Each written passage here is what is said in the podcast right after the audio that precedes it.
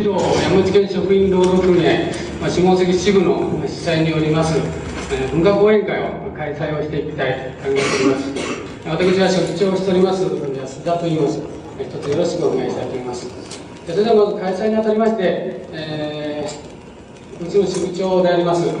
谷村支部長の挨拶を受けたいと思いますので、えー、若干の時間よろしくお願いします。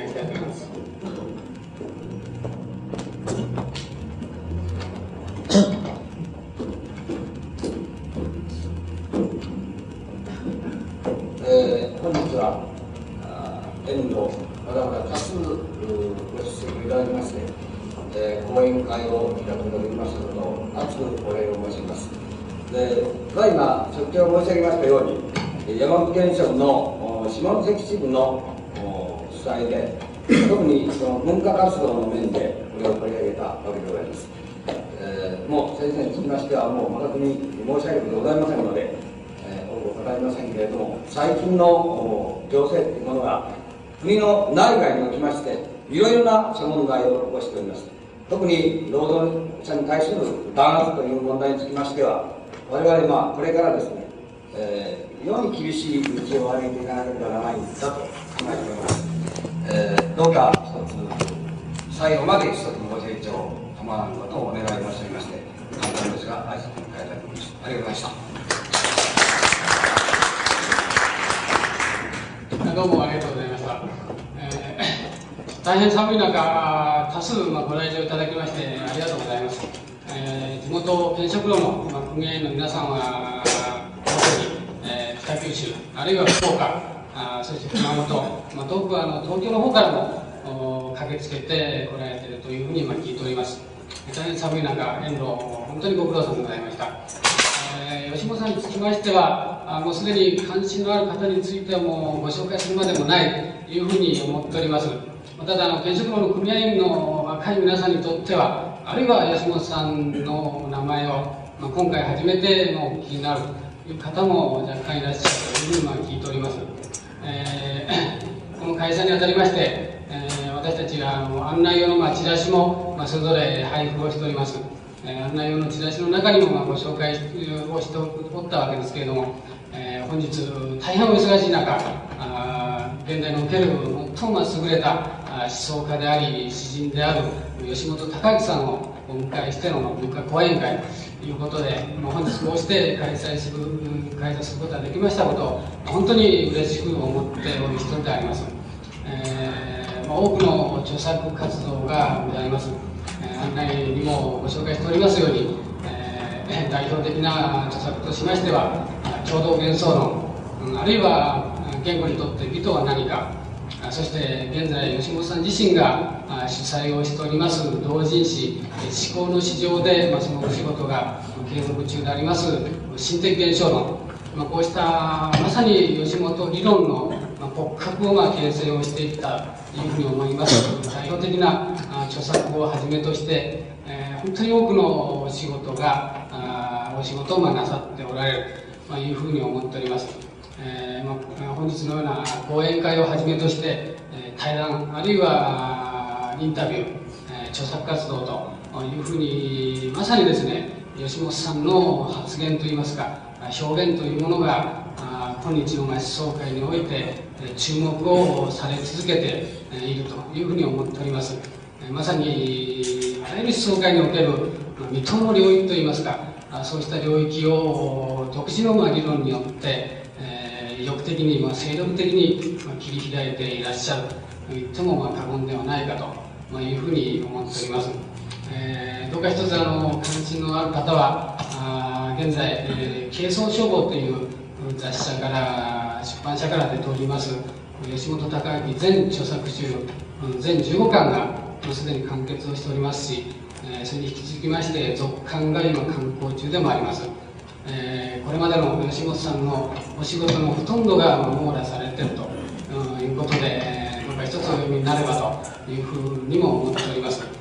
えーまあ、かつてあの10年ぐらい前になると思うんですけれども、まあ、ある雑誌で、えー、吉本隆明をまあどう粉砕するかと、まあ、いった特集が組まれたというような記憶があるわけですけれどもま今日吉本さんという大きな存在は粉砕をされないし、まされるどころかですね、えー、吉島さんという大きな存在は今日総会において、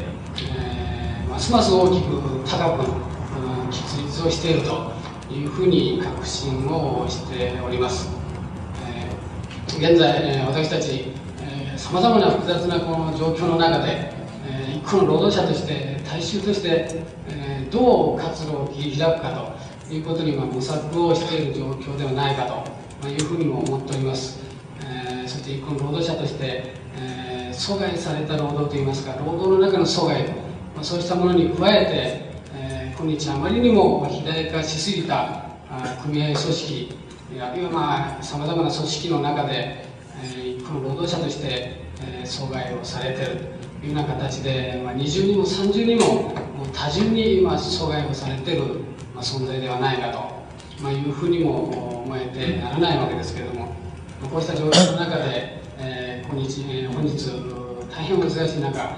吉本さんにご無理をお願いをいたしました、え、ご案内の通り、えー、労働組合論、えー、副題として日本資本主義の構造ということで、えー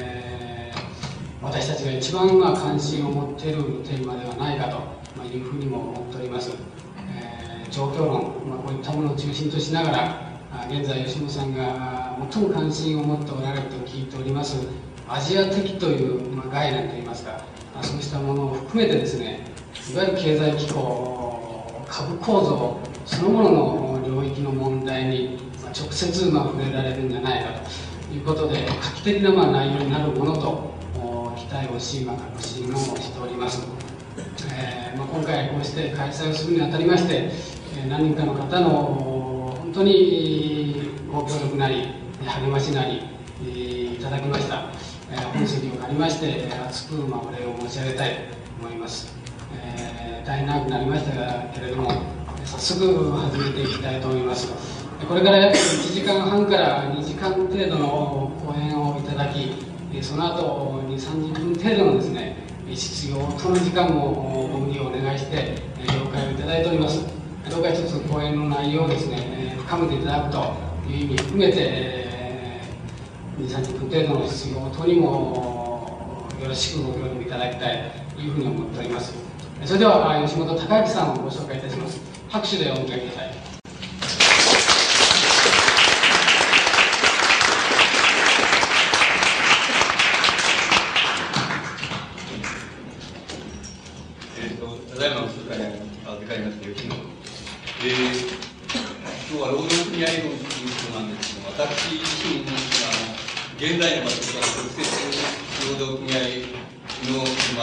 在当面している問題みたいなことに言及することが、つまり、この、ちょっと、あの、なんて言いましょうか、あの、あまりに、こう、なんて言いますか、こう、かけ離れてるっていましょうか、自分の場所からかけ離れてるっていう感じがするので、かえって良心的でないっていうので、あんまりいいことじゃないと思ったんですけども、それで、あの、ただ、この労働組合論といっても要するに現在の社会あるいは日本の資本主義がどういうふうになっているかっていうような問題を介して間接的にでしたらばあの労働組合のあるいは組合のメンバーの個々の人が透明しているその問題あるいは実感的な問題にその到達もしうまくやってできればですねそれは意味があることじゃないかと思いましたのでで引き受けさせていただきましたそれでこの私自身は皆さんがあの組合として労働組合としてどういうことにあの具体的に表明してどういう実感を持っているかあるいはあの労働組合として振る舞うということとそれからいわば一般現在の資本主義社会の中におけるその一般大衆として振る舞うというところの間のギャップといいましょうかその落差といいましょうかそのその実感っていうようなものはあのどうなってるかってどういうことなんだっていうようなそういう問題がきっとさまざまあると思います。それからあのあると思うんですが僕はそれ自身にあの内面的に言いますか内部的に立ち入ることができないので僕が実感している問題をあの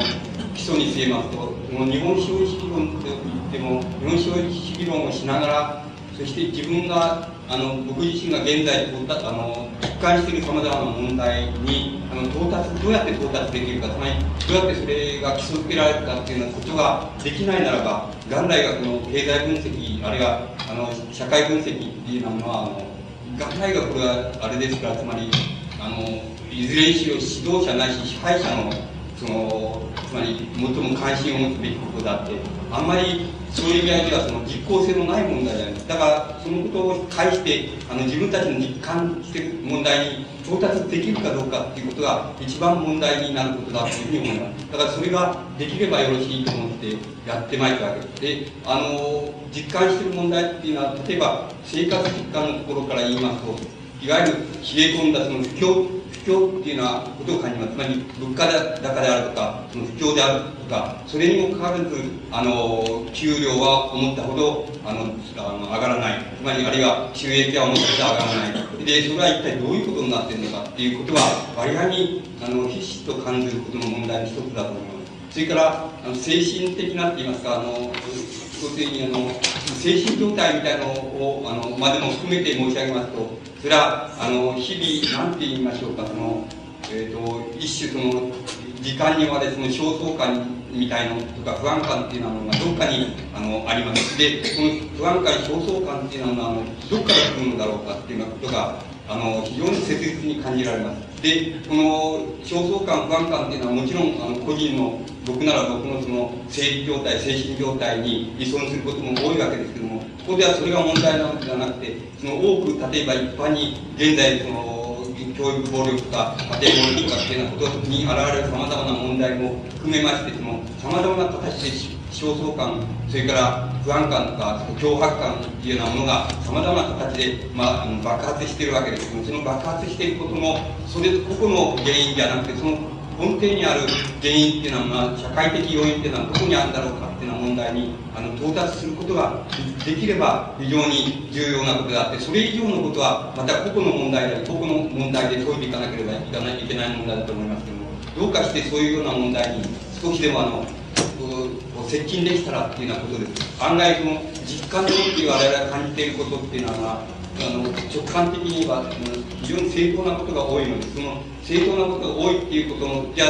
どういうふうに正当なのかあるいはどういうふうにそれがあのどうあるがゆえにそういうふうに感じられるかっていう基礎付けができるかあるいは一般的な基礎付けができるかどうかっていうようなものが多分この日のつまりあの社会構造論とか経済構造論とかあるいは国家の構造論とかいうようなもののの基本的な課題だと思います。そうでなければあのこれは経済学者のやっぱり一種のその何て言いますか学問的な研究の、まあ、一つにしか過ぎないかあるいはあの政府支配者って言いましょうか。国家のつまり何て言うんですか行政担当者がそのこうしたらこうなるだろうみたいなことをそ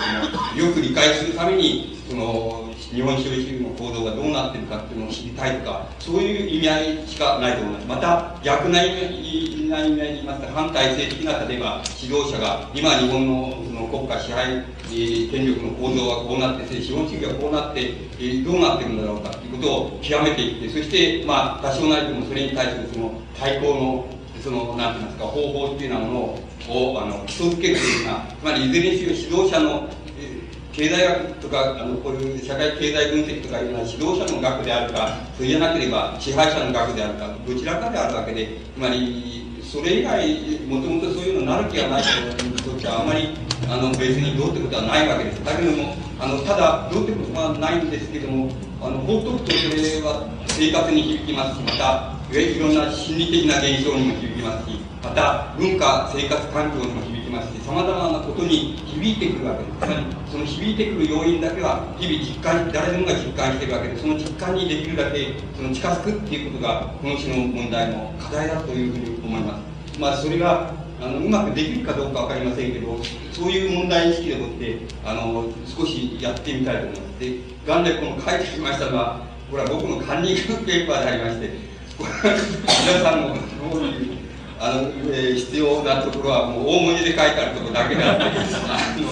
これないとちょっとなんかそのカンニングペーパー取り上げられて、えー、試験しろって言われてるようなので、まあ、落第するに決まってるっていう感じですからちょっと前へ出て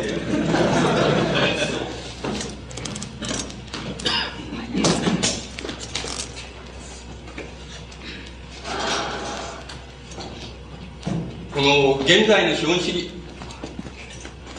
これ言います僕の方は言ってる。あの、いい、いい、なんですかやってます。聞こえますでしょ？あ、こういでしょあの、現在、あの、日本の資本主義及び国家が当面している、その、え、ー、と、様々な経済的な、あるいは行政的な要因っていうようなものを、あの、すぐに、え、ー、と、考えてみるように、まあ、いくつか戦後に日本の資本主義がたどった、その、なんて言いますか、起伏がございますが、それについてざっと初めに外観してみますと、大体、えっ、ー、と、日本が戦後、日本の戦後社会は非常に高度成長したっていうふうに言われているわけです。それをももう少し厳密に言えば日本の資本主義は戦後の資本主義は非常に高度に成長して、今やその、あの西欧のえーと、資本主義と同じレベルに達していると同じレベルにほぼ達しようとしているである部分ではむしろその先に来ているっていうふうになっているというふうにあの言われています。でそれはあの大体戦後にその高度に成長した時期が2か所あの2度ありまして一度はあの昭和30年だから1955年ですけど55年から、まあ、36年後にわたってこれがあの戦後の第一次のつまり高度成長の時期だっていうふうに言われています。この第一次の高度成長の時期、高度成長というのは、どういうふうな形で、つまりどういうふうな特色で成し遂げられたかって言いますと、それはあの、一つはやっぱりあの、えっ、ー、と、なんて言いますか、民間の企業に対して、企業に、つまり企業のその固定資本ですけども、資本設備ですけど、設備投資が非常に、あの、強烈になされたっていうこと、それが、あの、非常に大きな、そのために高度成長の機運が、あの、促成されたっていうようなことが、非常に大きな問題の一つです。が、もう一つは、やはり大雑把に言いますと、重化学工業ですけど、重化学工業が、あの、中心に、あの、成長したっていうのが、高度成長期の第一期の非常に大きな特徴なわけです。だからここにちょっとデータが挙げてありますけど、この民間設備投資の増加っていうのは昭和30年ですね。30年は、あのそういう総需要に対して例えば8.5%。ところが、その成長期の終わりですね、36、あの昭和36年には8.5%が16.7%、つまり2倍のだけの、あの、設備投資っていうようなものが、あれは資本投下と言いましょうか、民間における資本投下っていうのがなされています。つまり、ほぼ2倍にわたってその設備投下がなされていると、その増加が、いわば高度あの成長の非常に大きな要因になったわけです。かもう一つはやっぱり、あの、重化学工業に対して、つまり、軽化学、軽工業よりも重化学工業に対して、あの、非常に重点的に、あるいはそれを、その投資が、あの、大きくなって、つまり、重化学工業が大きな規模で発達していったっていうのが、あの、第一次成長期の、あの、非常に大きな、あの、特色です。で、これもちょっと、あの、例を挙げてみますと、昭和31年ですね、成長期の初めに、あの、全投資額に対して、重化学工業に対して投資されたのが37.8%です。ところが、成長期の終わり頃です。終わり頃は、全投資額に対して59%、ほぼ6、あの、半分以上が、あの、の設備投資が、あの、資本特化と言ってもいいわけですけども、その重化学工業になされています。つまり、孤独とかように、つまり第一成長期に、あの、重化学工業を中心として、そして、あの、設備投資だけで言えば、つまり設備投資型ということで言えば、あの、第一高度成長期は、ほぼ急に急激に2倍程度の、その、成長を成し遂げたっていうふうに言うことができます。で、この成し遂げ方っていうのはどういうふうになされたかっていうことなんですけども、その、大体その僕ら個人でもそうですけど、つまり、あの、住宅資金でその銀行からローン借りるっていうようなことっていうのはありますけども、つまりそれと同じで、大体その、日本のこの高度成長、まあ、民間への設備投資っていうのも、大体において銀行借り入れですね、つまり、大体内部資金で賄われているのは大体6割ぐらいだそうです。そして、あの、その他は銀行借り入れでもって、あの、この高度成長の設備投資をしているっていうことです。だから個人で言えば、あの、住宅ローンを銀行から借りて、それで、その、うちを建てたとかって、そういうことと同じことです。つまり、この銀行借り入れで借り入れに依存する度合いが非常に大きいって、大きいあの、成長だった、高度成長だったっていうことも、非常に高度成長の非常に大きな特色の一つです。それから、もう一つ、あの、挙げるとすれば、それはあの、あの、外国技術の導入っていうことです。あるいは技術革新、革新ということですけども、技術革新ということが、この第一次高度成長期を支えた大きな理由です。それもしかも、外国からの技術導入っていうことが、あの、大きな動員になっております。で、それをちょっと、あの、具体的に、例をあれしてみますと、大体、あの、昭和25年、だからこの成長期の5年前からの5年あ経った後ぐらいまでですけども、その25年から35年の間の技術導入の件数っていうのは、まあ、戦前戦前までのですね、全技術導入の件数とほぼ匹敵する、あるいはそれより、え、ー、とあ、ほぼ匹敵するっていうのは間違いで6倍ぐらいあの多いっていうことです。つまり、わずか10年間の間に、あの、戦前、明治以降戦前からの全技術導入数に比べて6倍ぐらい多い技術導入が外国からなされています。それによってあの、技術革新っていうことがなされたっていうことで。技術革新っていうのは、様々な、この影響と原因、あの、様々な、あの、根拠を、その産業に対して与えるわけですけども、まず、まあ、あの、皆さんの方で、その、一つだけ特色をつかもうとするならば、あの、いずれにせよ技術革新がね、技術、あの、導入っていうことは、あの、生産性っていうようなものを高めるっていう意味合いを持ちます。つまり、それが一番大きな要因です。その他にもたくさんの要因がありますけども、とにかく生産性を高めるっていうことのために、技術導入、あるいは技術革新っていうのがなされるっていうことが非常に大きな要因です。つまり、それらの要因っていうようなものを、と、それから資金的に言いますと、もう一つぐらい挙げられるのですが、アメリカが、あの、アメリカの東南アジアに対するその、なんて言いますか、この、経済学用語で言えばその、なんて言いますか、その、お金の散布なんですけど、ドル散布、つまり、まき散らすってことですけども、それを、つまり日本が、あの、東南アジア、えー、要するに貿易でもって非常に回収したっていう、その、その回収したその、資金っていうようなもの、それが非常に第一次高度成長期の、あの、この高度成長を支えた、その、大きな要因であるわけです。で、あの、こういう要因は、例えば、皆さんが別に、そんなことは聞かなくたって、大体、その、勘でもってって言いますか、実感でもって分かっていることとあんまり違わないことだと思います。つまり、これは、自由化学工業を中心に、そして、あの、民間設備投資を非常に多くが、非常に多大になされて、それでもって高度成長が遂げられたっていうことになります。で、その、非常に大きな特色は掴んでおくべき時が、それは、銀行借り入れ型だっていうこと、銀行借り入れ型だっていうことが非常に大きな要因だと思います。それで、皆さんに関係のあることで言えば、あの、その成長期をその、つまり、働く者として、つまり労働者として支えたっていうのは、あの、大体、その、西欧のかに比べて日本は、あの、若い労働者が、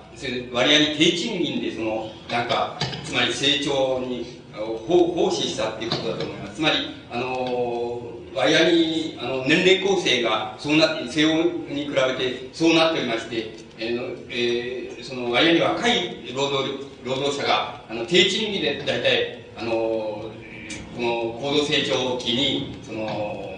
生産を支えたっていうことが皆さんに関係非常に切実に関係の扱い部分ではその大きな要因だと思います。で、これもちょっと例をあれしてみますと、大体昭和35年度ですから、第一高度成長期の真っ只中ですけれども、その日本の労働者の賃金の平均はアメリカの7分の1イギリスの3分の1西ドイツの2分の1っていうのはまあ大変格安って言いますか低賃金であの低賃金だったっていうことが分かります。それでもう一つその賃金構成でその第一次成長期であの大きなあの特徴日本のあの賃金構成特徴は今度はあの企業、企業の規模によってその賃金格差が非常に大きいっていうのが、あの、日本の、あの、その特色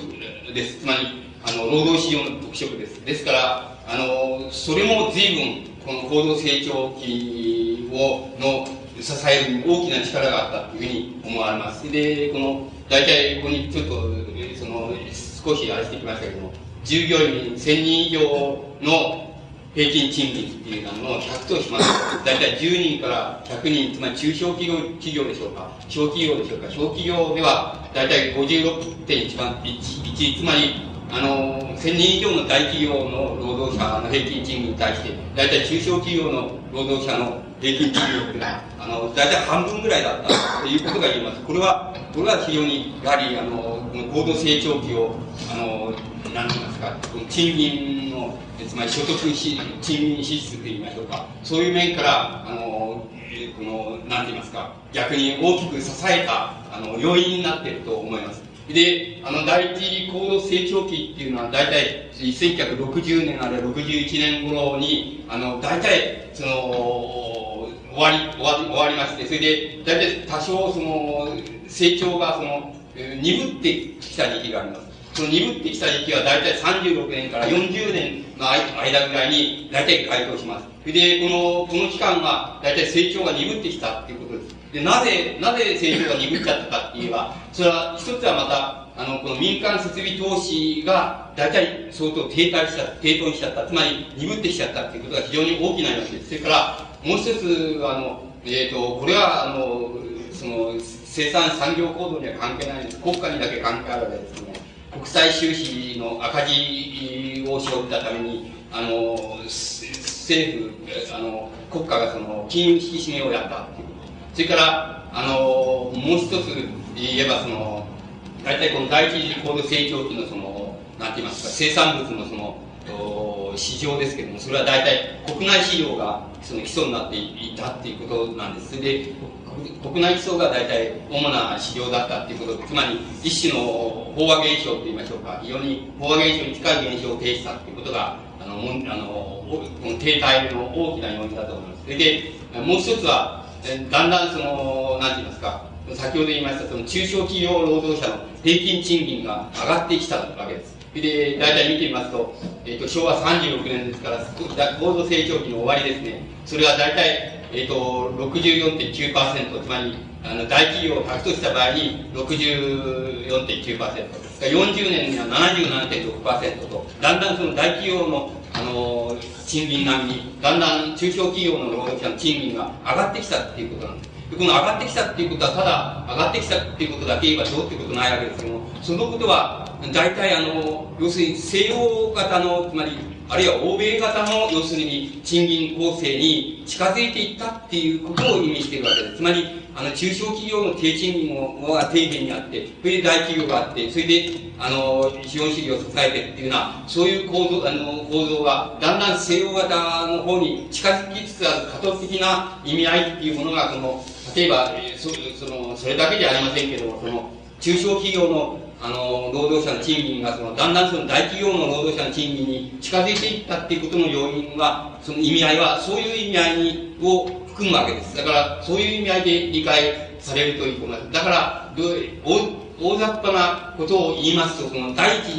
次、第一次のその行動成長で、大体日本は、その、なんて言いますか、重工業中心型の、つまり大工業中心型のその、高度成長を成し遂げたと。それで、あの、そして、それが、だんだんだんだん、つまり、なんて言いますか、ヨーロッパ、西洋型の、西洋的な、その、資本主義の構造に、だんだんだんだん近似していくにつれて、要するに、この、なんて言いますか、成長が停滞してきたっていうことを、あの、いうふうに理解すれば、大大雑把な、つまり構図って言いますか、あの、構図が描けるん頭に描けるんじゃないかっていうふうに思います。それで、大体、その、昭和40年、つまり1965年は、あの、どん底の大不況だっていうふうに考えられ、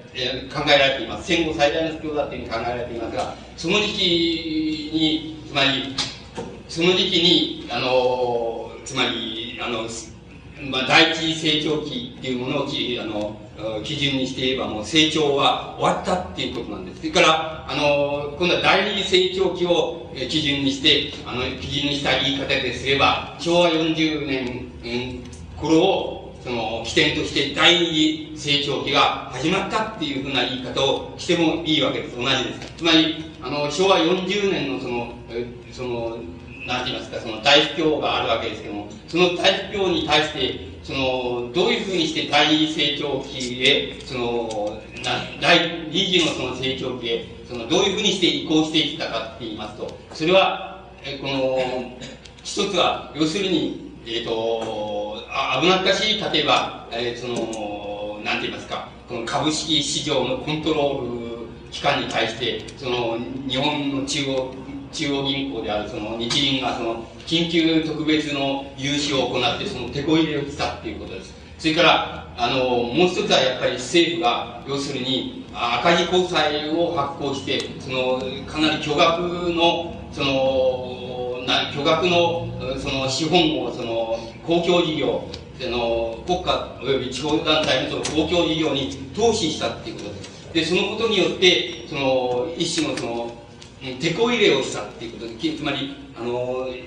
資金面からの手こ入れをやることによって、その、この不況っていうものを、あの、離脱させていったっていうことであります。それから、もう一つ、もう一つ、その、第二、その不況、それが直接の多分その不況を、から出していって、第二成長期に、あの、上昇していく、その直接の原因は、そういうことだと思いますけど、もう一つ、やっぱり影の、影で、あの、重要だと思われることは、その、徐々にその、輸出比率っていうものが、あの、徐々に、あの、増大して大きくなっていったっていうことなんです。ですから、あの、政府、あの、およびその民間企業のその資金源っていうようなものがつまりあの輸出比率の増大でもってその増えていきつつあったっていうことがもう一つ要因だと思いますそれは直接の要因ではないですけど例えば、えーと、昭和36年ですから、えーと、第一次成長期の終わり頃ですけどもその時には輸出比率のパーセンテージを見ますと7.8%それ、えー、けれどもその大体そのえっ、と、どん底の不況であるその昭和40年、それから、その、そこから第二成長期に差し掛かる時には、その10%ないし10.5%というふうに、輸出比率だけは、大体において緩やかですけども、増え続けていってたっていうこと。そのことが、やはり第二次あの高度成長期、不況を出して、第二次高度成長期へ、その、えー、脱出していくための、やはりあの、影のって言いますか、あの後ろにある大きな要因だったというふうにあの考えることができます。で、今度は第二一般的に第二次高度成長期って言われているものは、昭和40年、つまり1965年から昭和45年、1970年頃、それを大体、あのー、第二次高度成長期っていうふうにあの言っています。で、その時の GNP の成長率は12.2%、つまり戦後最大なわけです。最大のあの、成長率を示したわけです。で、あの、この第第二次の高度成長期のその、なんて言いますか、その特色っていうのは今度はどこに求められるかって言いますと、やはりこの、なんて言いますか、設備投資型の、それで重工業型の、重工業重点型のその高度成長であるっていうことだけは、あんまり、あの、変わりがないわけです。で、あの、変わりがないです。で、あの、だから、そういう意味合いでは第一次成長期と、あの、形が同じなわけです。同じです。だけれども、あの、いくつかの要因でもって第一次成長期、あの、高度成長期と違う要因が出てきました。それで、その違う要因っていうのは何か、いくつか挙げてみますと、その一つはその、あの、日本の国、え、あの、日本の要するに、あの、科学技術の進歩が非常に著しくなってきたっていうことです。そのために、あの、もちろん、あの、労働の生産性あのが増大したっていうことが一つあります。それからもう一ついう意味があります。それからもう一つはやっぱり日本の技術が大体、あの、つまり技術、技術導入だけではなくて、技術導入と同質って言いますか、日本からの技術同質って言いましょうか。それとか、あの、こちらの、つまり第一次のその技術導入型とは違って、今度はやや、あの、技術導出型と言いましょうか。つまり技術導入もしますけれども、導出もするという、そういう、あの、形が、あの、一つ出てきたっていうことが、第二次成長期の大きな特色の一つだと思います。で、あの、ここにちょっとデータが、ちょっとあれしてきましたけれども、技術導入のうち、新しい技術の割合が減少した度合いが36年第一次成長期の終わりが70%以上。ところが、あの、昭和45年、えー、第二次成長期の終わりことですけど、26%に、つまり3分の1に減っています、ほぼ。つまり、あの、導入した技術のうち、新しい技術と思われるものの割合の減少です。つまり、だから、あのその、その割合だけ、つまり日本のあの国産技術があの進歩してきて、その国産技術が導出、あの外国に導出される度合いと、その導入される度合いとの技術が変わってきたっていうことが非常にあの大きな特色だと思います。それから、えっ、ー、と、技術進歩、つまり先ほどもちょっと言いましたけれども、技術の進歩による生産性の増大っていうことですけども、まあ、ちょそこ、ちょっとデータを上げてみますと、その、例えば、あのー、生産単位あたり、えーと、労働時間の減少率、つまり労働、えーとあ、ある生産単位に対して短い時間で労働できるっていうことですから、え、できることですから、つまり生産性が増大したっていう意味ですけども、つまり単位生産あたり、その労働時間の減少率っていうのを、あの、取ってみますと、昭和31年から36年に7.80%、ところが、41年、45年、つまり第二次高度成長期には9.9%、つまり時間あたり、1労働時間あたり、を取ってみますと、あの、少ない労働時間で、要するに、同一単位の製品ができるという意味合いになります。だから、それもかなりな程度、あの、生産性が高くなった。そのことが、やはり第二次高度成長期っていうようなものの、非常に大きな、あの、特色だと思います。それで、あの、えーその、先ほどその、第一、第二次高度成長期も、第一次高度成長期と同じで、民間設備投資型で、かつ、重工業中心型だっていうふうに申し上げましたけれども、その例を挙げてみますと、民間設備投資の増加の中で、その、重化工業が占める比率を取ってみますと、昭和36年だから、第一次高度成長期ですけど、59.2%。ところが、第二次高度成長期には64.1%というふうに、あの、民間設備投資の増加の中に占める、その重化工業の割合が、あの、比率が増加しています。つまり、一般的に第一次高度成長期の、いわば、生き写し、それが生き写しになったまま、あの、それがより大規模に、あの、第二次高度成長期に持ち込まれたっていう、持ちこさ、あの、持ち、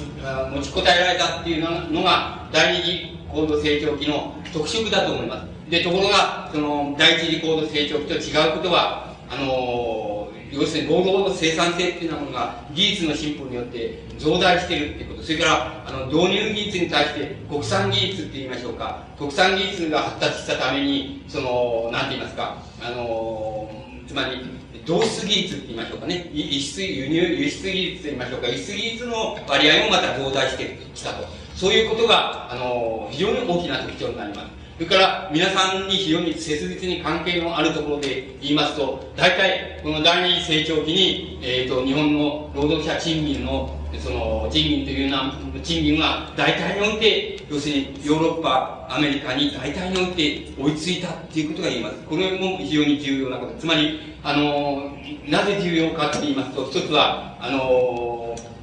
一つは、大体第二次高度成長期っていうようなのが、日本資本主義が、日本の資本主義が大体西欧型の、あるいは、あの、現在世界における先進的な、先進国型の、要するに資本主義に、ほぼ、あの、なんて言いますか、ほぼ追いついたって言いましょうか。つまり、ほぼその同じ型の中に、あの、入る。つまり、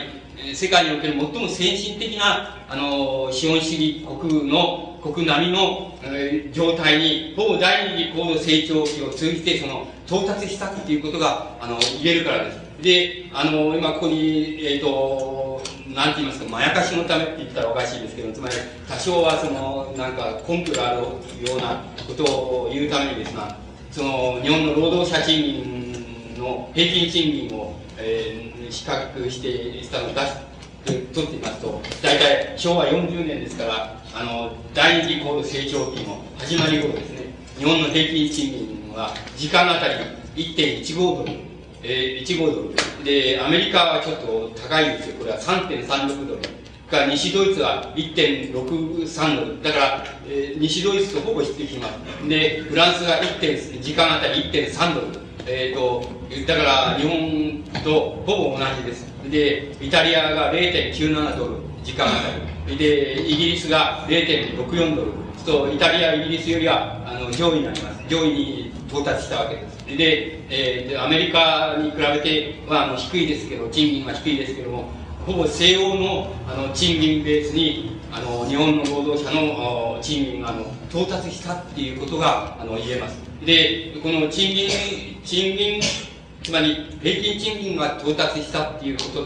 とは、大体、あの、第二、えー、高度成長期を経て、つまり日本の資本主義がほぼ、なんて言いますか、あの西欧の、あるいはアメリカも含めていいわけですけども、アメリカの資本主義っていうようなものと、西欧の資本主義と、ほぼ、なんて言いますか、あの、被験する、肩を並べると言いますか、拮抗すると言いますか、そういう状態に達した時が、第二次高度成長期だというふうにお考えくだされば、大体そのイメージが描けるというふうに思います。それで、あの、まあ、その間に、ま、つまり、この第一成長期には、ベトナム特需みたいなものを、大いにこの成長を、日本資本主義の成長を助けています。だから、そういうことももちろん、あの、大きな役割を演じています。しかし、あの、何よりも大切なことは重要だと思う、つまり、あの重要だと思えることは、ほぼ第二第二次高度成長期をにおいて、日本の資本主義は大体西欧並みになったと。これは、あの、大体においてそのデータで見るところ、かけねなしにそういうふうになったというふうにお考えなるということで、できるということが非常に重要なことだと思います。つまり、あの、だから、日本の資本主義のことを考え、それ以降の日本の資本主義社会のことを考えることは、要するに、大体においてそれが、あの、西欧、アメリカ及び西欧の先進的な資本主義社会において、透明している問題を考えることと、あの、大体において同じ問題が、あの、出てきてると、つまり出てきたというふうなことが、あの、言えるわけです。で、これが第二高度成長期っていうなのあの問題の意味合いになります。で、あの、ところで、第二高度成長期は、ある、えー、その、つまり昭和4、えーと、45年頃にそのピークに達しまして、それ以後は、えー、その、それ以後はあまりその芳しくない状態に入っていきます。芳しくない状態っていうのが、皆さんが現在その実感しておられる状態です。で、つまり一貫しておられる状態で。つまり、あの、給料、つまり賃金がそれほど上がっていかないと。しかし、あの、物物価は、あの、物価は上昇し、上上昇をやめない。つまり、インフレはやまらないと。しかし、それに伴って、あの、賃金が上がるかっていうと、上がらないと。で、インフレに伴って、それじゃ失業者は、あの、少なくなるかっていうと、そうでもないと。失業者はかえって、あの、増え気味であると。そういうような、つまり皆さんが現在実感しておられる状態、つまりかなり、またもっと生活実感に近づけて言えば、かなりいいもん食って、あの、まあ、遊んだりなんかもよくしてるんですけども、だけど絶えずなんか、ピーピーしてる感じっていうようなものが伴うっていうようなのが皆さんの実感だと思うんですけども、その実感の、つまり、根拠になっているのは、つまり第二成長期の成長がストップしてしまって、あの、あと、つまり、えー、物価の上昇は、えっ、ー、と、かなりなだらかなんだけどやまらないと。それで失業者は増えると。それから増えていくと。少しずつでありますけども、増えていくと。それからもう一つはその、えっ、ー、と、なんて言いますか、それに比べて、要するに、あの、賃金は、あの、上がら、あの、賃金はさっぱり上昇しないと。そういう皆さんが透明している状態は、大二次高度成長が停滞した以降の、いわば日本資本主義の透明している問題を非常に大雑把な言い方をしますと、反映していると言っていいと思います。つまり、その反映していることが何であるかっていうことが非常に大きな問題になっているわけです。で、その時期、えー、その時期を、これは世界的、世界的な現象でして、これ、この時期をその、あの、大体専門家、僕は専門家で素人ですけども、専門家はあの、スタッフグレーション、スタグフレーションっていうのは、つまりインフレーションと、えー、その、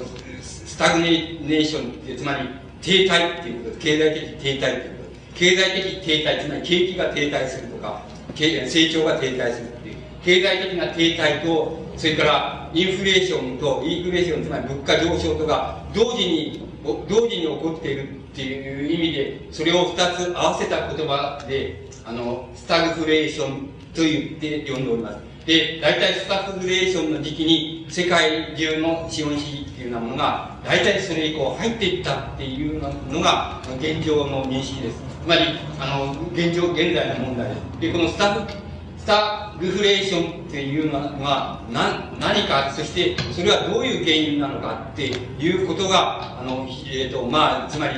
えっ、ー、と経、経済学者が非常に地道を上げて、その、それぞれ考えたり、自分の説を出したりしている問題です。で、その問題を、つまりその問題について、いくらかその、言及してみたいと思います。つまり、ところで、それに言及するにはどうしても、あの、えっ、ー、と、つまり、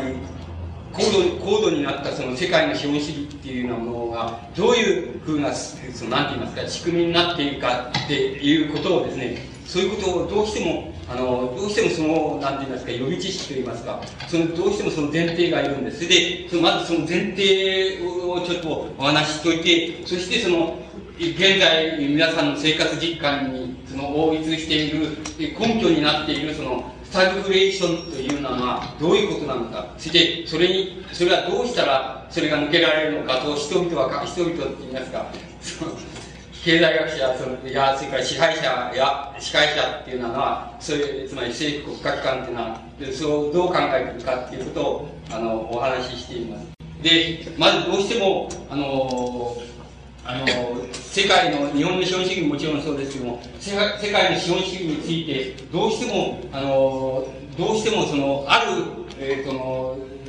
特に現在の資本主義世界の資本主義を理解するときにはもう不可欠なんですけども資本主義という概念はある時期からあの国家国家がそれぞれの国家が管理する資本主義というようなものに移行しております。つまり、これは初期のつまりなんて言いますか資本主義の勃興期にはいわば無意識のうちにあのそれぞれの資本家がつまり、え利潤利潤をそのなんて言いますか増大自分の利潤を売るためにあるいは自分の企業の利潤を売るためにあの自由競争をしてそれでどんどんあの落ちるものは落ちる。それからあの自由競争をしてその膨れ上がるのは膨れ上がると。つまり自由競争のあのなんか原則のもとにその経済が行われてたっていうのが初期のつまり勃興期の資本主義のあの像ではイメージであるわけです。その勃興期の資本主義のイメージってイメージのもとではあの競争は自由でありそれからまたあのそれに対して何らの制約も起こらないだから従って無意識のうちにつまり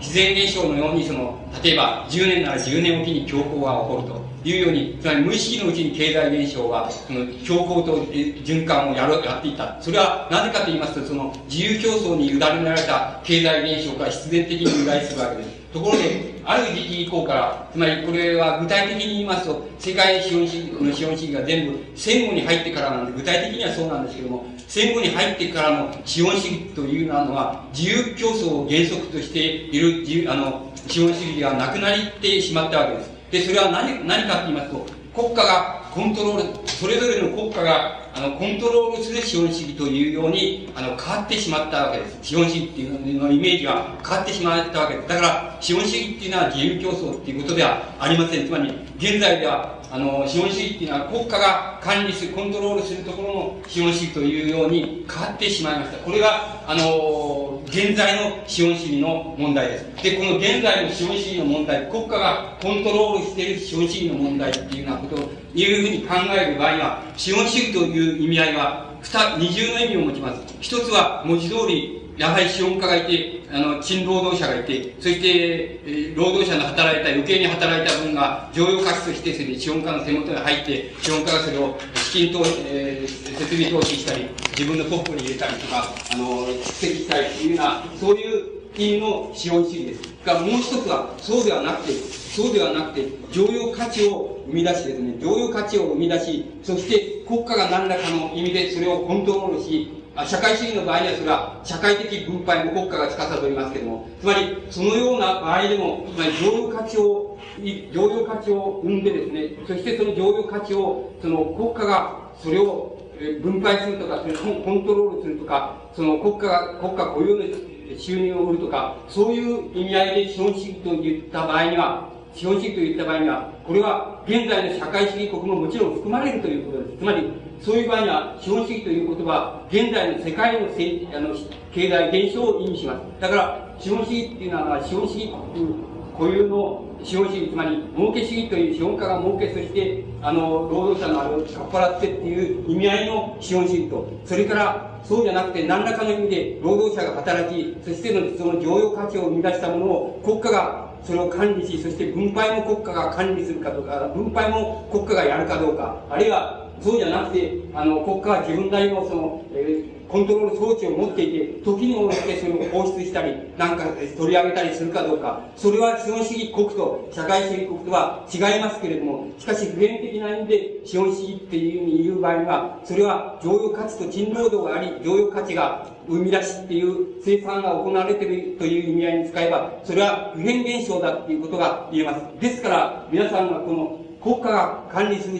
したコントロールする資本主義というふうに、資本主義の段階が進んだ段階を問題にするときには、その資本主義の問題は、すなわち、いくらか、いくらかイメージを変えると、社会主義国に適応できるというふうにお考えになることが大切だと思います。つまり、これはあの、これは経済学者がよく言わないことなんです。言わないこと、おもろいにはそう思ってるんだけども、よく言わないことですけども、僕は素人だからそれを言っときますけれども、そういうふうに国家が管理する資本主義、あるいは国家資本主義、国家、国家によって剰余価値を召し上げてそれを社会的に分配するって、分配を国家がやると、こういうふうになった以降の資本主義という意味合いには二重の意味が含まれている。普遍的な意味と、それから特殊な意味と、両方が含まれているっていうことを、おかん、あの、頭のどっかに入れておかれるとよろしいんじゃないかと思います。そうじゃないと、そうじゃないとイメージが狂います。あの、イメージが狂いますから、だから、あの、そういうふうにお考えになるとよろしいと思います。あの、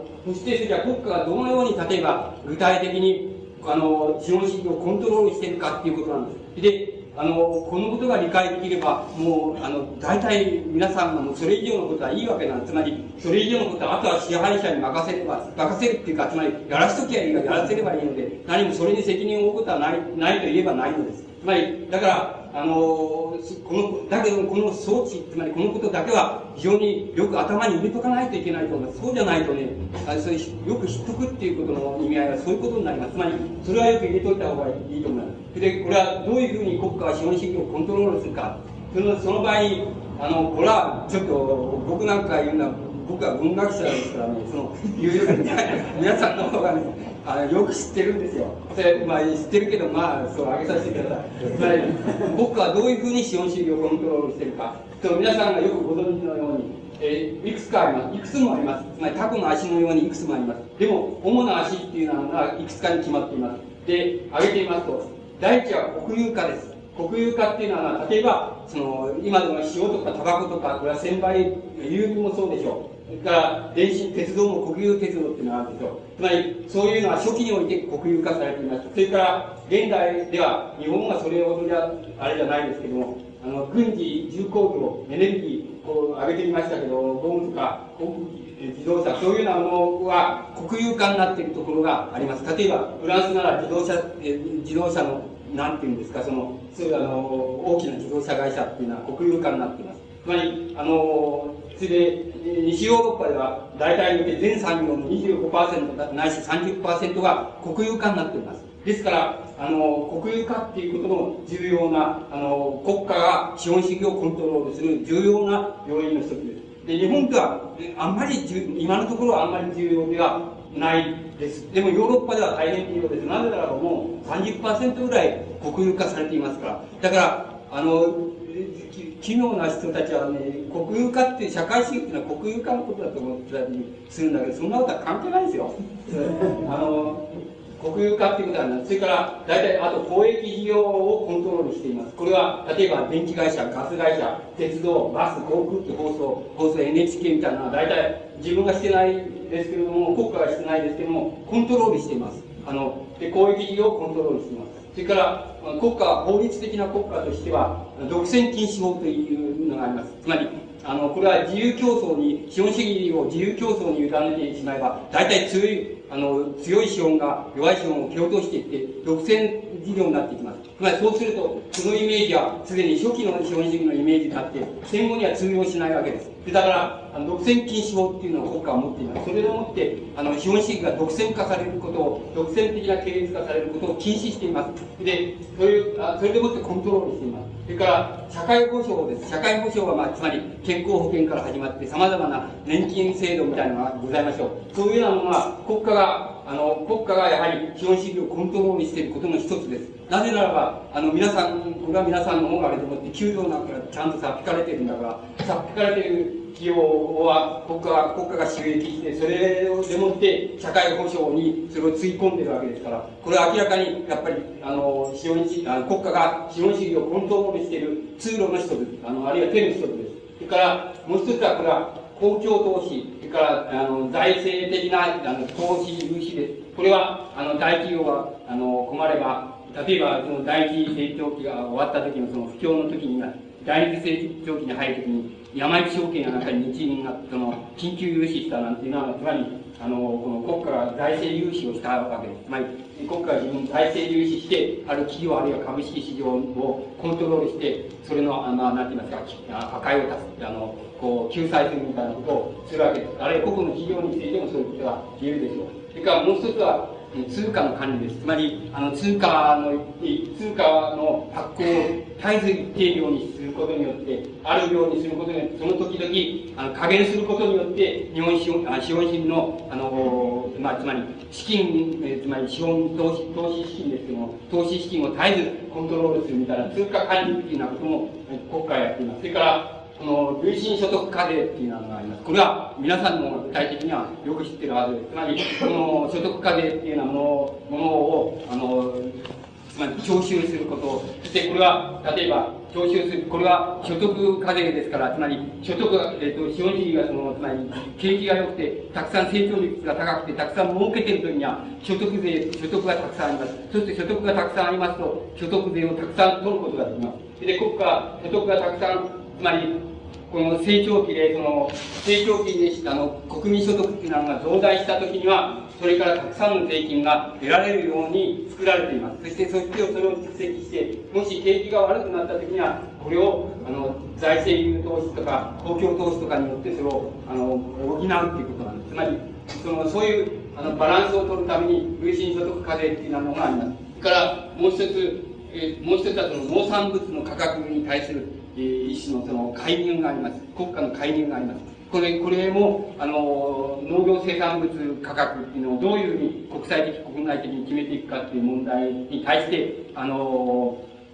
その、国家がある程度介入して、その、こう決めるとか、ああ決めるとか、えっと、まあ、その、今の、その、俗な風景で言えば、陳、陳、農協が陳情に行って、どうどうだこうだとかってやよく季節ごとにあるでしょ。うそういうのはこの農産物価格に対して介入する国家が介入するっていうことなんです。あの国家の介入をうまく自分にうまく都合のいいようにうまくやろうっていうことなわけでしょうけどもつまりそういうことも国家がコントロールすることがあってあとえっ、ー、とまあ、銀行預金保険制度、それから、今度は皆さんに関係のあることでは、団体交渉制度っていうのがあります。で、えっ、ー、と、あるいは労働基準法っていう制度があります、法律があります。それは、それによって、労働、労働者の、その、なんて言いますか、生産性とか、それから、あの、再生産性とか、そういうようなものを、あの、やはりコントロールしているわけです。で、あの、してるわけです。つまり、ざっと数えただけで、これだけの、その、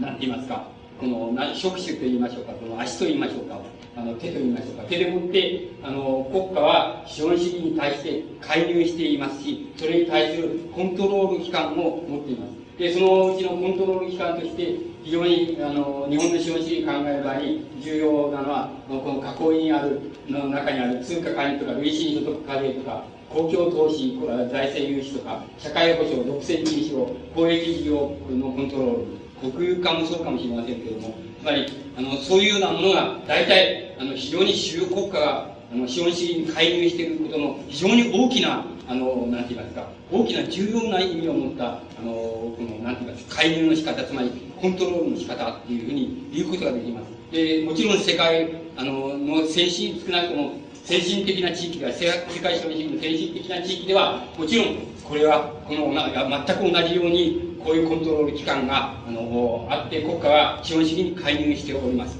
で、あのもちろん介入の特殊な場面というのは、それぞれの国家にとって固有でありますけれども、大体このやり方は同じです。あの、社会主義国だったら、もっと国家はここにめり込んでいます。めり込んで介入しています。あの、だから、あの、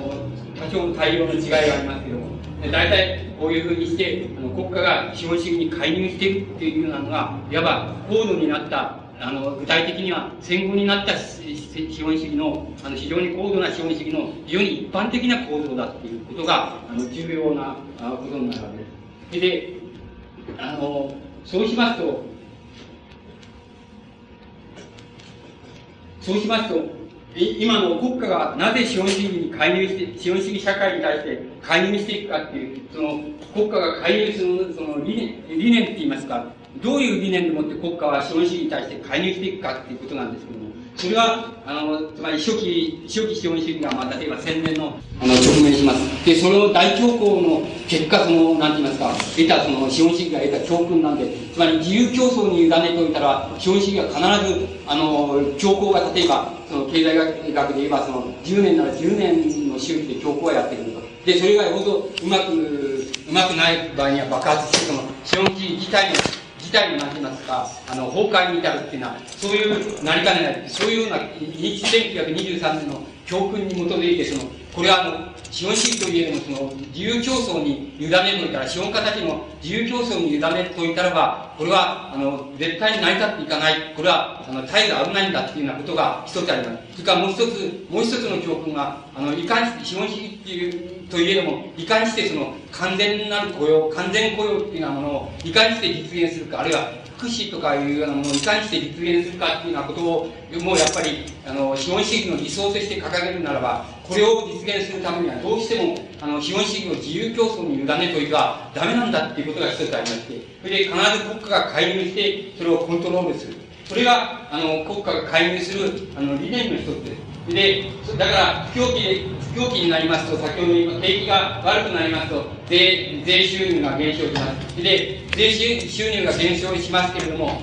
あの、国家っていうのは、その赤字財政でも構わないから、その時にあの、公共投資なんかは、例えば、あの、することに、資金を投資することによって、そして、あの、景気を刺激することによって、また景気を、あの、なんて言いますか、上昇させるっていうこと。それで、そういうコントロールをします。それからまた景気が非常によく、あの、成長期が非常に著しくて、その、加熱した場合には、もちろん必然的に自然にあの、税、税金は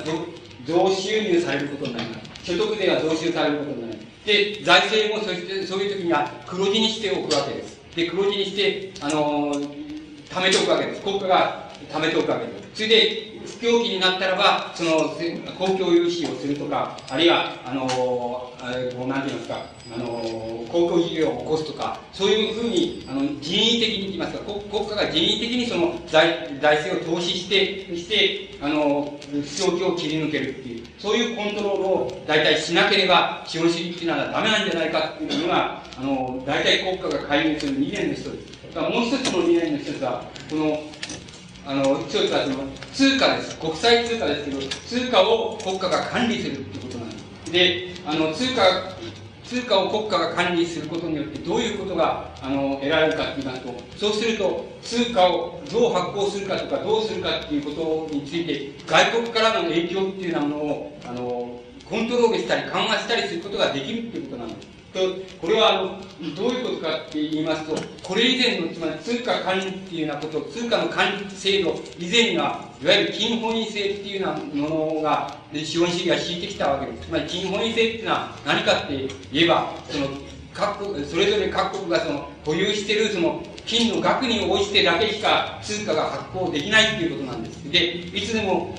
保有してる金と金に匹敵する量の通貨だけしか発行できないということなんです。そうすると、その通貨発行額っていうようなものを、も、あの国内の需要に応じて発行できるんじゃなくて、もし通貨を多大に持っている、例えばアメリカのアメリカの資本主義のように、金保有量がたくさんあるところのところで、大体ので通貨をそこでコントロールされちゃうっていうことなんです。で、そういうコントロールを、あの、コントロールを緩和するには、金本位制っていうのはやめて、金の保有量がいくらであるかっていうことは関係なく、国家が管理して通貨を発行したり、発行増大したり、から減少したりすることができるようにしさせるっていうことが、通貨のあの国家がコントロールする、管理する、そういう一つの理念であるわけなんです。で、この2つ、二つの大きな理念に支えられて、資本主義というものは、国家がある時期以降、つまり具体的には言えば、戦後の資本主義以降、戦後の、戦後になってから、第二大戦以降になってから、国家が介入する、あるいは国家がコントロールする資本主義というように、イメージが変わっているということです。ですから、そこでは、あの、無法な自由主義の原則が、あの、保持されているわけでもありませんし、自由競争の原則が保持されているのではなくて、絶えず国家が、あの、コントロールしている資本主義だっていうふうに言うことができます。で、この今、今申し上げました、その図で図で言いますと、この重要な介入の仕方の重要な手ですけども、この介入の仕方の重要な手が、いわば国家と、国家と資本主義と接続する一種の装置であるわけです。あるいは皆さんの、まあ、人間の体で言えば呼吸器官であるわけです。ですから、不況の時には、その呼吸あ息を吐き出してそれで国家から資本主義でその、えーと、国家資金を流出するっていうことです。そして呼吸をあの呼吸困難を助けるっていう。それから逆にあの呼吸過剰と言いますょうか呼吸過剰な場合はその国家がその所得税金みたいなものとしてあのその消費から要するに所得税金みたいな累進所得税みたいなものとしてその資金を吸収するっていうこと。つまりそういうコントロールある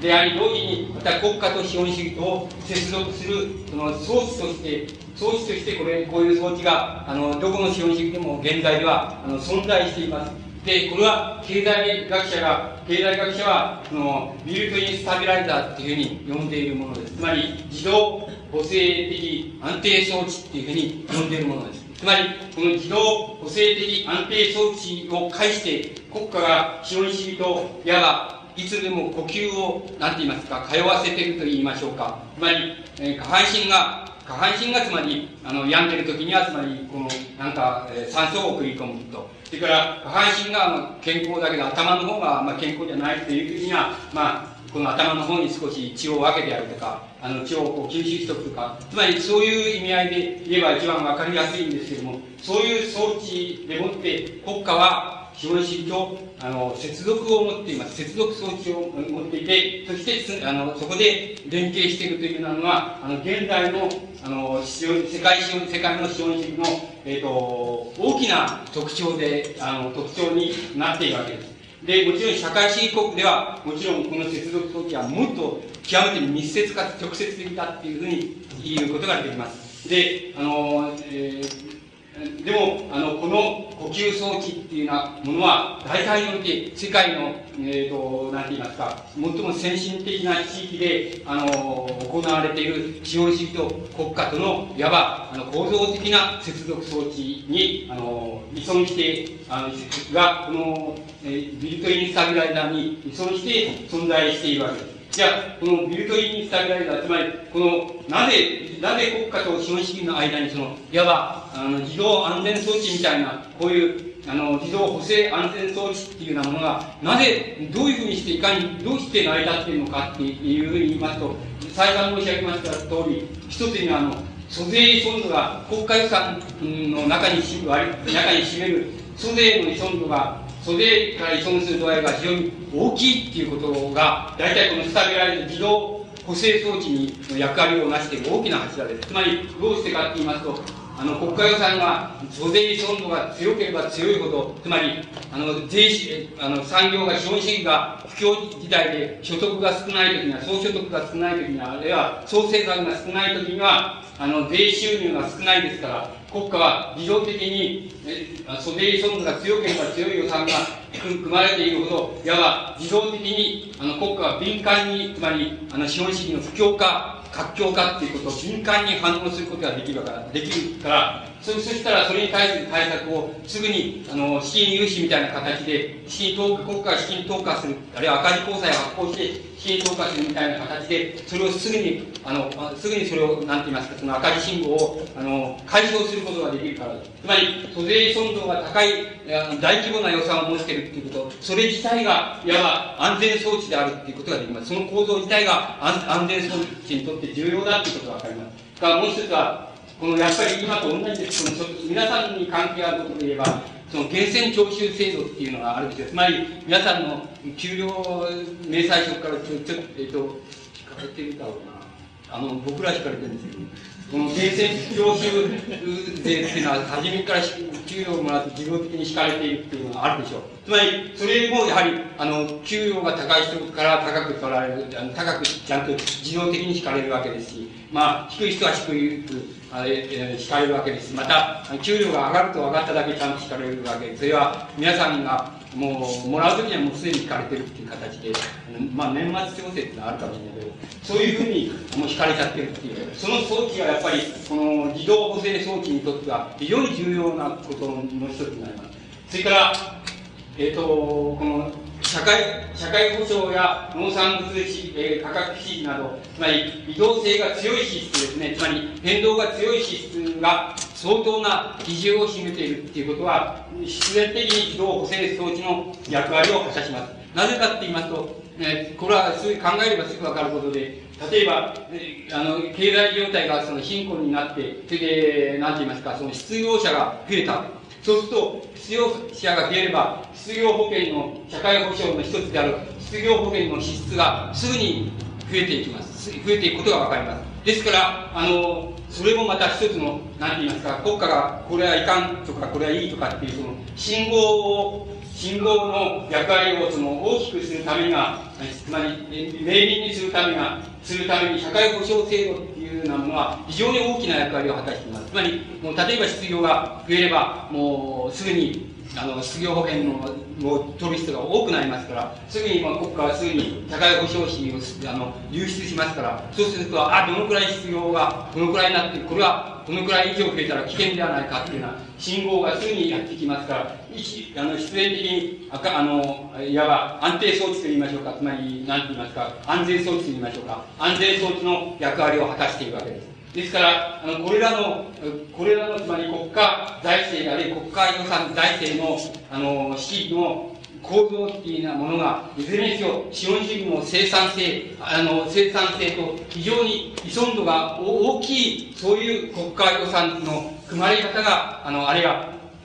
あの、構造が、あの、なんて言いますか、採用されていますから、それ自体、それによって国家はいつでも資本主義が、あの、どうなってるか、不景気になってるか、失業者はどう増えたから、あの、社会保障費はこれだけ増えたとか、あるいは、景気がいいから税収、あの、所得に従って、その、税収にはこれだけ増えた。で、これは相当な成長率があるとか、そういうことを絶えずいつでも国家は、あの、それを判断できるような、あの、信号機を持っていることを言います。それが、いわば、資本主義と国家とをつないでいる一種の安全装置であり、またパイプであり、また、そのコントロール機関であるわけです。つまり、そのことによって国家は資本主義に対して、あの、介入しているっていうことが、あの、できます。ところで、今のような、つまり、あの、国家と資本主義の接続装置に、いわば、あの、一種欠陥を生じてきた。つまり、一種それが欠陥なんじゃないか。つまり、あの、そこが、その、なんて言いますか、そこに病気ができたんじゃないか。つまり、そこがなんか病気ができたんじゃないかっていう現象が現れたのが、この第二次高度成長期以降の、以降に現れたわけなんです。それでこれは日本だけじゃなく、世界の資本主義に資本主義のうち、一様に高度の資本主義、つまり先進諸国に一様に現れた現象なんです。で、その現象は、あの、何かって言いますと、さっき今、今説明しました、国家と資本主義をつなぐ安全装置に、その、故障が起きたんじゃないか、あるいはそこは病気になったんじゃないか。で、これは、えー、専門家では様々なことを言う人がいて、あの、希望、希望的な観測を、で言う人は、これは癌じゃないか、癌じゃないかっていう人もいるわけです。で、あの、癌じゃないかっていう人から、それから風邪、これ風邪だよ、風邪にしか過ぎないよっていう人から、まあ、これは、ちょっと、十二指腸潰瘍じゃないかっていうような人とか、まあ、例えてみればですね、その様々な説が乱れ飛んでいるわけですけども、その、その乱れ飛んでいく現象と、それから皆さんの現在、少なくともその生活実感の中で経済的な意味合いが占めている部分で皆さんが実感している部分をつなげる一番根本にあるのは今申し上げました国家と資本主義がを接続する安全装置あるいは自動補正装置にどういう故障があるかあるいはいずれにせよ故障があるっていうことは確からしいということと皆さんの生活の経済実感とが非常に大きな関係があるということを掴んでいただければまあ今日の話は7割終わったと同じだっていうことになります。つまり、そその現象は具体的に言いますと、大体世界資本主義が具体的に言いますと、昭和46年、つまり1971年のそのニクソンショックっていうのがあります。ニクソンショックっていうのと、それから、大体昭和、えー、えー、48年、1973年の石油ショックというのと、その両方を契機にして、今の病気がここにあるんじゃないかっていう、その喉元にあるんじゃないかっていうようなことが、あの、ことの問題が顕在化してきたわけです。それ以前からもちろんあるわけですけども、しかし、顕在化するきっかけになったのは、その、えー、71年のニクソンショックと73年の石油ショックなわけなんです。で、71年のニクソンショックっていうのは何かって言いますと、これは先ほど言いました、あの、国家がなぜ資本主義に介入するかっていう問題のうちの一つの大きな柱である国際的な通貨のこの基金協定制度があるわけですけども、その制度が実質上その、に、あの、崩壊したっていうことなんです。で、実質上崩壊したってのはどういう崩壊の仕方をしたかって言いますと、大体、えっと、そう、そうしますと、この、この、大体国際的にその通各国が、各国がそれぞれ自分の国家の管理によって通貨を自由に発行したり、減少させたりすることができる装置をを作りますと、つまり国家的な、国家主義的な各国の資本主義が全部国家主義的になってきて、国家利益が優先して、国際的にどう不協調ができようと、あの、不協和ができようと、そんなことは構わないということになるというのが、これは困るということで、その国際的な通貨基金制度っていうのを作ったわけです。で、国際的な通貨基金制の基礎になったのが、アメリカの、いわば、アメリカのドルなわけです。アメリカのドルを、いわば、いわば基本として、それに、その、それぞれの割合を、割合でもって、あの、出資をして、それから金も出資して、それから通貨も出資して、そしてその基金制度を作ろうと。で、その出資にしてる、あの、国は、全部そこから、あの、借り出しもでき、国内が困った時には借り出しもできるっていうようにしようというふうになっていったわけです。ところが、その元になるのはアメリカのドルにしようということに決めていったわけです。ところが、アメリカ自体が、アメリカ自体から言いますと、国際基金制度としてのドルと、それから国内の国家、アメリカ国家を管理している、国家が管理している通貨制度としての、国内通貨としてのドルと、つまり二重、二重性をアメリカ人だけは持っていることになります。だから、アメリカ自身の国内の不景気っていうようなもの、景気後退、成長の停止っていうようなものが起こって、国家が、アメリカ国家が赤字になった場合に、もし他の黒字の国家が、要するに、俺のところからお前のところにその、あの、この、俺のところの通貨っていうのはもうちょっと金に変えろって、変えてくれってこういうふうに、え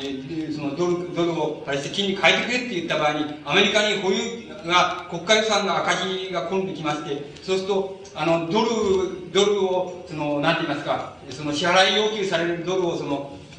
アメリカが自分の保有金でもってそれを支払うことができなくなるっていうことがあるなったっていうことがあるわけなんです。そこでもってニクソンが要するに俺やめたって言ったんですつまり俺は国際通貨っていうようなものもののそのなんて言いますか金とその、交換してやるなんてことは俺はやめたと、俺のとこやめたとこういうふうに言ってしまったわけです。つまり、あの、他の国から、俺のところの、お前のとこから輸入超過がいくらあると、これをお前のところの金で買えてくれって、金に変えてくれってこういうふうに言った場合に、いつでも金に変えることができなければいけないわけですけども、変えてやらねえっていうふうに、アメリカ自身がその不況になったために、変えてやらねえっていうふうにニクソンが声明したわけです。だから、実質上そこで国際通貨基金制度が崩壊してしまったわけです。国際通貨基金制度はいわばある意味で先ほど言いましたように国家と資本主義それぞれの国家と資本主義とつなぐそのいわば安全装置の一つの大きな支柱ですから支柱ですから国内的に言いますと通貨制度というのはですからあのそれのまあ、一本の柱がすぐには響かないんですけれども、しかし、その制度が崩壊したっていうことは、つまり、それぞれ勝手だぞっていうことに、いわばなっていったっていうことに意味します。つまり、俺の国のことはもう俺の国で、もうやるんだから、で、まあ、勝手にやるぞっていうようなことを、あの、え、ことになったと同じことを意味します。つまり、ここに国際通貨基金制度があって、ここを介してしかお金を引き出したり、また入れたりすることができないというふうになったのを、それをやめてしまったらば、つまり、なんて言いましょうか、つまり、その、それぞれの国家は勝手に自分の通貨を発行するの自分の国家だけでやるぞと。で、国際的にどうなると知らないぞ、そんなことは知らないぞっていうふうになったと同じことを意味します。だから、あの、一つの大きな問題になったわけです。それからもう一つは、皆さんがよく、えっ、ー、と、ご存知の、要するに石油ショックってやつです。で、石油ショックで、大体、その、オペックのがショックで、その協定して、その、大体、従来の石油価格の、えっ、ー、と、経済学者の言うところでは、その4倍、4倍ぐらい、4倍以上のその価格に、を、この決定、決めてきたわけです。そして、その決めてきたことが、例えば各国の資本主義の産業に対して大きな影響を与え、与えたわけです。で、例えば、ここにちょっと例を挙げますと、昭和50年、うん、その48年、つまり石油ショックからその50年にかけて、それで先進国全体のその工業生産、鉱工業生産が大体11%落ち込んだっていうふうに、そういうデータがあります。つまり、そういうデータがあるほど、つまり、非常に大きな、つまりショックを与えるわけです。で、その二つの、そのショックを、その、なんて言いますか、その、46年と48年のショックを契機にして、いわば、その国家と資本主義との間をつないでいるその安全装置に、どっかに病気なところがあるんじゃないかっていうような問題があの出てきたわけです。その出てきた現象を、あの、経済学者たちは、あの、スタグレーションっていうふうに呼んでいます。それは停滞的な不況、停滞的なインフレって言いましょうか。停滞的なインフレっていう意味合いになります。で、スタグフレーションっていうようなものを、あの、説明するには、あの、いそのいくつかの方法があると思います。それで、あの、一つの説明は、あの、大体において、大体において、その従来の資本主義においては、そのですね、えっ、ー、と、そのインフレになって、インフレになって、その、インフレになってくると、大体、その失業者数っていうようなものは減ってくるっていうこと。で、インフレになって、つまり、物価が上昇してくる。インフレになって物価が上昇して上昇してくると。そうすると、失業者の率は減ってくると。それで、逆に、失業者の率が減ってきたときには、インフレになって、その物価が上昇するっていう、そういう、その関係があるというふうにされていたわけです。この関係は、あの、双曲線を描くというふうに言われています。双曲線を描く、描いて関係があると。だから、失業者の率を、まあ、この、横、横の軸にと取りまして、横の軸に取りまして、それで、この、物価上昇率を上、縦の軸に取ります。つまり、インフレ率を縦の軸に取りますと、大体双曲線を描いて、描くと。双曲線を描いて、その関係があると。そうすると、失業者が、失業者が、あの、少ないっていうことは、この、いわば、この0点から、え、ー、と、失業者が少ないっていうことは0点から近いわけですから、こういうグラフを取りますと、こういうふうに、こういうふうになります。つまり、物価上昇率が高い。失業者がちょっと増えますと、この辺ですから、縦軸がこういうふうに低くなります。つまり、あの、物価上昇率は、えっ、と、減ってきます。つまり、だから、失業者の数と、それから物価上昇率とは、あの、関係があるか、関係がある一定の曲線を描くっていうふうにされてたわけです。ところが、あの、それ、ところがですね、その、物価が上昇するのに失業者率は増えてしまうっていう現象があの生じたわけです。つまり、これが、あの、スタグフレーションっていうようなものを測る一つの大きな尺度になります。だから、現在でも、あの、失業者率が、あの、少しずつ増えています。あるいは少しずつ増えています。そして、あの、物価の上昇も、あの、少しずつ増えています。で、あの少しまたある場合に多く増えています。つまり、物価の上昇も、あの、増えていると。つまり、インフレ的な傾向も増えている、あの、増えていると。それなの失業者数も増えていると。そういう現象は、が生じてきたわけです。で、その現象っていうようなものは、あの、何なのかっていうことは、まあ、後で申し上げるとして、つまり、そのことが、スタグフレーションっていうことの大きな、あの、指標になります。つまり、これは、どっかにもう、なんて言いますか、この国家と資本主義とつなぐその安全装置のどっかにもう故障ができたんじゃないか。この安全装置が正しく働いている間は、大体において物価上昇、え物価上昇と失業者数っていうようなもののコントロールができるはずじゃないかと。しかしそれはもうできなくて、失業者率も多くなる。物価上昇も多くなると。これではこれで、つまりこの、なんて言いますか、この、なんとも言えない、つまり皆さんの生活実感、生活の経済実感で言えば、なんとも言えない奇妙なその、実感なる、つまり、なんともな、面白くない実感です。つまり、あの、ドタッとこう、不況だ不況だっつって、ドタッとこういうふうに、あの、げそってこう、落ち込んで、で、これ一応、あの、もう、どういうことがあったって、もう、賃金上昇を勝ち取ろうじゃないかっていうふうにもならないし、あの、さればといって、その、生活がちっとも賃金が上があんまり上がらなくて楽にもならないというのが皆さんの労働組合が一様に透明している問題でしょう。つまり、で少しもすっきりしないでしょう。つまり、あの、本当に、本当に例えば、本当に例えば物価上昇がものすごくて賃金が停滞して、こうだったらやろうっていうことになります。どんなになったってやろうということになりますし、また、その、非常にけあのインフレで、インフレだ、インフレだ、それで、まあ、お金のザクザク入ってくるっていうのは、まあ、それ少し遊ぼうじゃないかって、こういうふうになって、まあ、これは気晴らしができるっていう、物価は高いけど気晴らしができると、こういうふうになるわけですけど、皆さんが、つまり経済実感として生活を日々実感しておられる実感はそうじゃなくて、つまり逃げ切らないわけでしょう。つまり、あの、わからん、何がわけわからんっていう、つまり、逃げ切らないから、その、あんまり、こう、つまり、その、なんて言いますか、先鋭な闘争をやろうなんて、賃上げ闘争をやろうったって、みんなついてきやしないって、本当は知りませんよ。いや、理論的に言えばですよね。理論的にはついてこない。つまり、先鋭なことやろうったってついてこないって、みんな受け入れ化するって。いや、受け入れ化するみたいなんですよ。つまり、あれ何かって言ったら、受け入れ化って言うけど、それは別に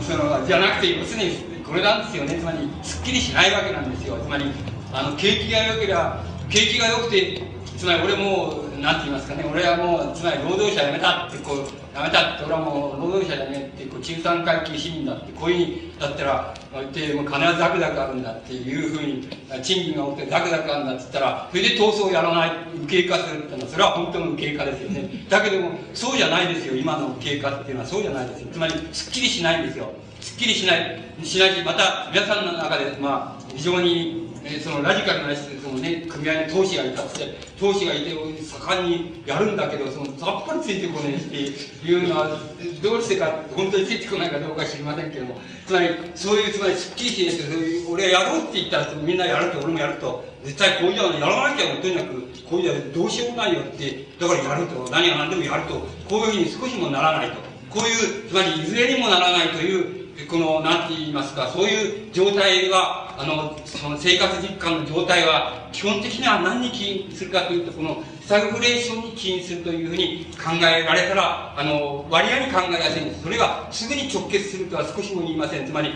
個々それぞれ事情がありますし、その状態もありますし。生活環境もあります。それぞれみんな固有の、えー、根拠もありますし、固有の理由も控えていますから、そんなに一概に言えるのではないんですけども、その皆さんそういう、えー、生活実感を非常にあの、潜在的なところで、沈んだところで、その、なんか、その、どっかで、その、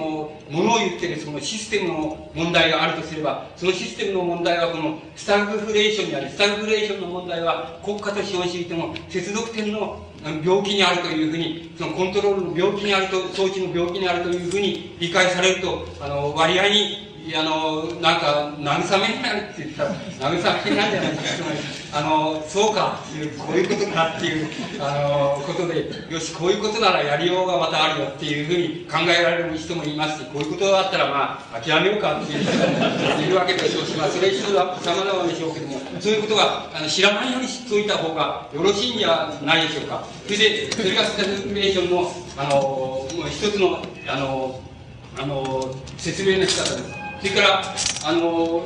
れは今のことの、今のことのいわば国家的規模での、まあ、なんて言いますか、繰り返し方、繰り返しの説明の仕方になるわけですけども、つまり、生活実感とか、あの生活規模とかそういう問題じゃなくて、国家的な規模で今の問題を言いますと、国家によるコントロール装置をどう働かせても、景気も、景気も上昇しない限りに、またイン、フレも収まらない。で、インフレを収めようとすれば、ものすごい深刻な不況にさらされ、それから失業者は増える。それで、えー、労働状況は賃貸すると。そういうふうになってきて、どっち、どっちをどうすることもできないっていうような状態になるっていうのが、あの、スタグフレーションだっていうふうに、国家規模で言えばそういうことです。つまり、あの、国家、え国家と資本主義との接続装置のどっかの構造に、いわば欠陥を生じた、あるいは病気を生じたという問題になっていきます。で、日本の場合に、あの、このえ、この絶対的なスタグレーションに、いくつかの、あの、特徴を挙げることができますけども、その特徴を今、いくつかありますと、その、大体、重化学工業がこの、この時期にスタグフレーションになりまして、重化学工業が大体低迷している、停滞している、つまり成長をやめているっていうようなことが非常に大きな特徴です。これは多分日本だけじゃなくて、どこの資本主義でもあるいはその特徴だと思います。それから、それにもかかわらず、あの、成長期のピークを上回っている部門があります。それは大体電気機械、電気機器だと思います。あの、電気機械、それから精密機械、それから自動車産業です。これは皆さんがよくきっとしあの新聞などでご覧になる、それであのよくお分かりだと思いますけど、その部分だけは、あの大体以前のピークを上回った生産を、あの生産量も、それから生産規模もあの維持しているということがあります。で、これは多分輸出向けっていうことが非常に多いんじゃないかと思います。それからまあ国内向けに言いましても、いわば技術革新と言いましょうか。技術革新で、あのあの生産工程を、あの機械化するとか工業化するとかそういう問題の中で、あの需要があるんだと思いますけども、この電気機器とか精密機械、自動車産業というようなものだけは、大体、このスタグフレーションの時期なんですけども、大体大きく、あの、以前よりも大きくその上昇気流に依然としてあるというのが、あの、特徴だと思います。で、あの、大体それで、この、えーと、失失業者数っていうのを見ていきますと大体、えーと、求人倍数に対して半分だっていうふうにあの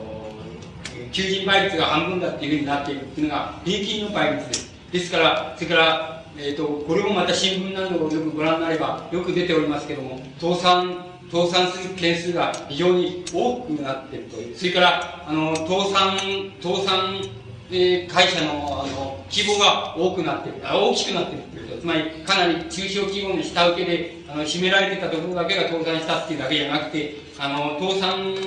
のあの係数も多くなったけれども、倒産する、あのなんて言いますか、産業あるいは、あの会社、株式会社の規模が大きくなっているっていうこともあの特徴だと思います。それからもちろん、スタグフレーションですから、物価は根強くあの上昇、上昇っていうのをやめないっていうことが非常に大きな、あのえっ、ー、と、そのな、日本のスタグフレーションの大きな特徴だと思います。つまり、これらの特徴が、あの、大体において、日本、資本主義が陥っている、現在陥っている、あるいは日本の国家コントロール性資本主義が陥っている、その、大きな、その、なんて言いますか、その、病気と言いますでしょうか、大きな失調状態の、その、おなんて言いますか、この、原因、特徴だっていうふうに、あの特色だっていうふうに言うことができます。で、さて、この、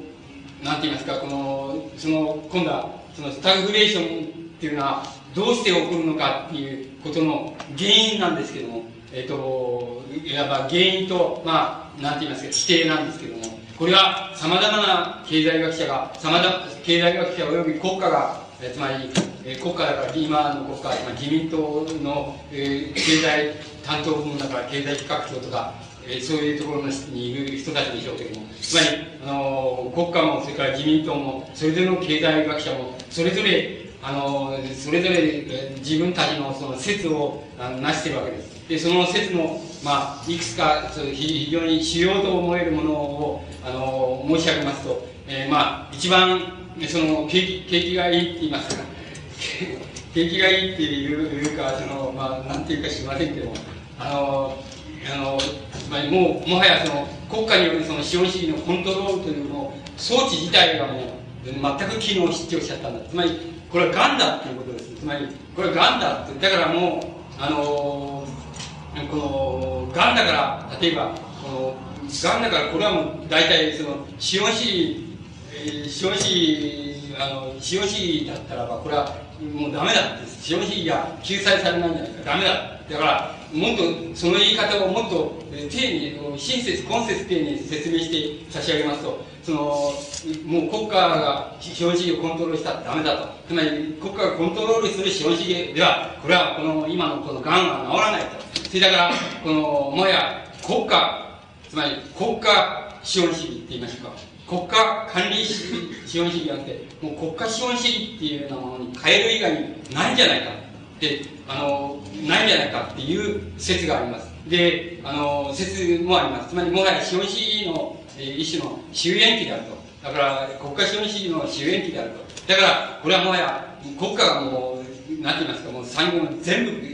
管理して、そして、え、ー、と、その分配も、社会的分配も国家がやるみたいにしちゃわないゃ、つまり今の社会主義国みたいにしちゃわないゃダメじゃないかっていう、そういう説もあります。それから、それと全く反対に、全く反対に、全く反対に、国家の資本主義の介入、要するに問題は何かっていうことなんですけど、問題はもうすでに国家が資本主義に介入してるってこと自体が、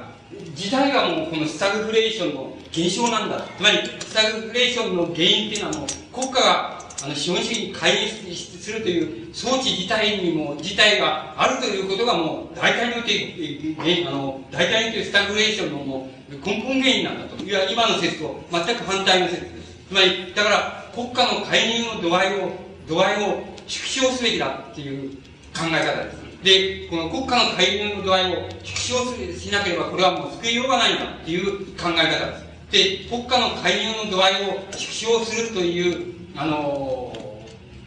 ー、まあ、あのー、この考え方っていうのは、えっ、ー、と、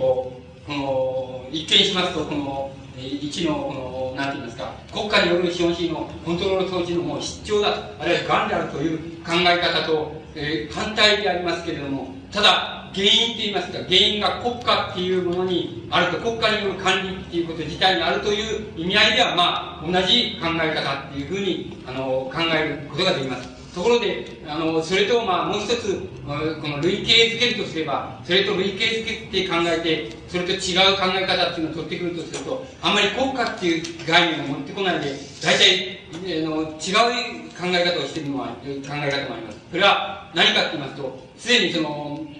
この河川的なというのは非常に大企業が、今、いわゆる大企業です。大生産規模を持った大企業というものが、要するに、大体その、かあの物価ですね、つまり、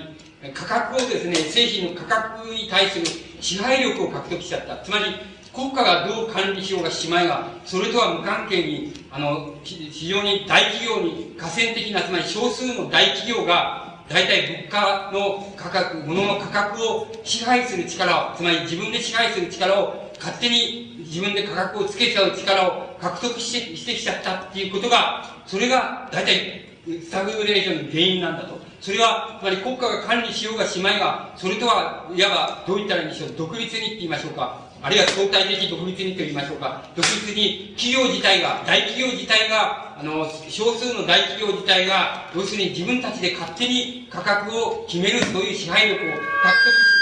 獲得してしまったっていうこと自体が、要するにスタグフレーションの大きな原因なんだと。そういうふうにして、例えばそういうふうに、えー、価格支配力を大企業が獲得してしまったために、例えば皆さんの方で賃金、賃上げをやると。で、皆さんの方で賃上げをやるとすると、その賃、そうすると大企業の方では、あの、すぐに、その賃上げに見合った分を商品の価格、あの、価格にすぐにもう転嫁しようとするっていうことを勝手にしちゃうっていうことです。つまり、あの、大企業は、本当は皆さん、えー、その、賃上げ、賃金って、賃金というものと、物価とはあんまり直接的な関係はあんまりないのですけども、まあ、つまり、究極的に言えばどっかで関係あるわけですけども、つまりあんまり直接的な関係はないわけですけども、しかし、大企業が、あの、自分が価格、支配力を自分が獲得してしまえば、あの、しまえば、いわば賃金を上げたと、それでもう給料よくしちゃったというか、物はもう上げると、物価を上げると、上げてる、製品の物価を上げて、あの、その、上げて、まり消費者物価になるわけですけど、上げてとにかく売り飛ばす。それで、その幅はすぐにもう利潤に反映させちゃうっていうようなことを、例えば大企業が勝手にやるっていうことができるようになったっていうことが原因なんだ。だから、それに対して国家がコントロールするのが一番ないと、とにかく企業、大きな企業自体がその、要するに自分たちで勝手に、労働者の賃金が上がればもうすぐに、それも製品の価格をすぐ上げて売っちゃうっていうのは、あの、上げてやっちゃうっていうのは取引しちゃうっていうようなことを、すぐにそういうふうにしちゃうから、するようなことをするから、大体、スタグレーションが、つまり物価と賃金とが悪循環して、で、スタグレーションが、現象が起きたんだっていう考えが、もう一つ、つまり有力な考え方です。で、これは一見すると皆さんの方では人聞きが悪いって、つまり馬鹿にするなっていう、つまり、あの、そんなに賃金も上げないくせに物価だけ上がってんじゃないかとおっしゃる、そういう意味合いでは、花だ、その不都合な考え方のように思われるでしょうけど、そういう意味合いに受け取らない方がいいと思います。そういう意味合いではなくて、要するに国家のコントロール装置がどうであろうとなかろうと、要するに、少数の企業ですね、アメリカで言えば200ぐらいの企業ですけども、あるいは、日本ではどのくらい何何何十か何百百ぐらいだと思いますけども百足らずの大企業っていうようなものが価格支配力を持つようになっていると。だからその価格支配力を持っているからその賃金が上げ上げたあるいは諸経費が重なればすぐすぐ物価にあの物価に、あの、あの、還元して、それで、それを、あの、多大の価格をつけて売り飛ばしちゃうっていうのは、取引者っていうことをすぐにややるから、や、やりまくるから、国家がコントロールしようとか、狭いとかするいとまもないじゃないかっていうことですね。つまり、そういう悪循環自体が、スタグフレーション現象を、あの、提起してんだっていうようなことが、一つの大きな考え方です。で、これはだから、この考え方によれば、国家、国家によるコントロール装置っていうようなものの、に病気があるにしても、第一原因ではないと。もっと、下半身の方にあるんだと言いましょうか。つまり、下半身の方に問題があるんだっていう考え方だと思います。つまり、社会経済現象のところに、えあの、高度のところの問題で、それが言える、その出てくる問題なんだと、死として、そこから出てくる問題だっていう考え方だと思います。で、まあ、もう一つそれに付随して言えば、その、あの、えー、技術革新、まあ、技術革新による、あの、生産性の、つまり、上昇が止まってしまったっていうこと、つまり労働の生産性の上昇が止まってしまったっていうことが、やはりスタグフレーションっていうものに大きなあの影響を与えてるんじゃないかっていう考え方です。して、あの、大体その、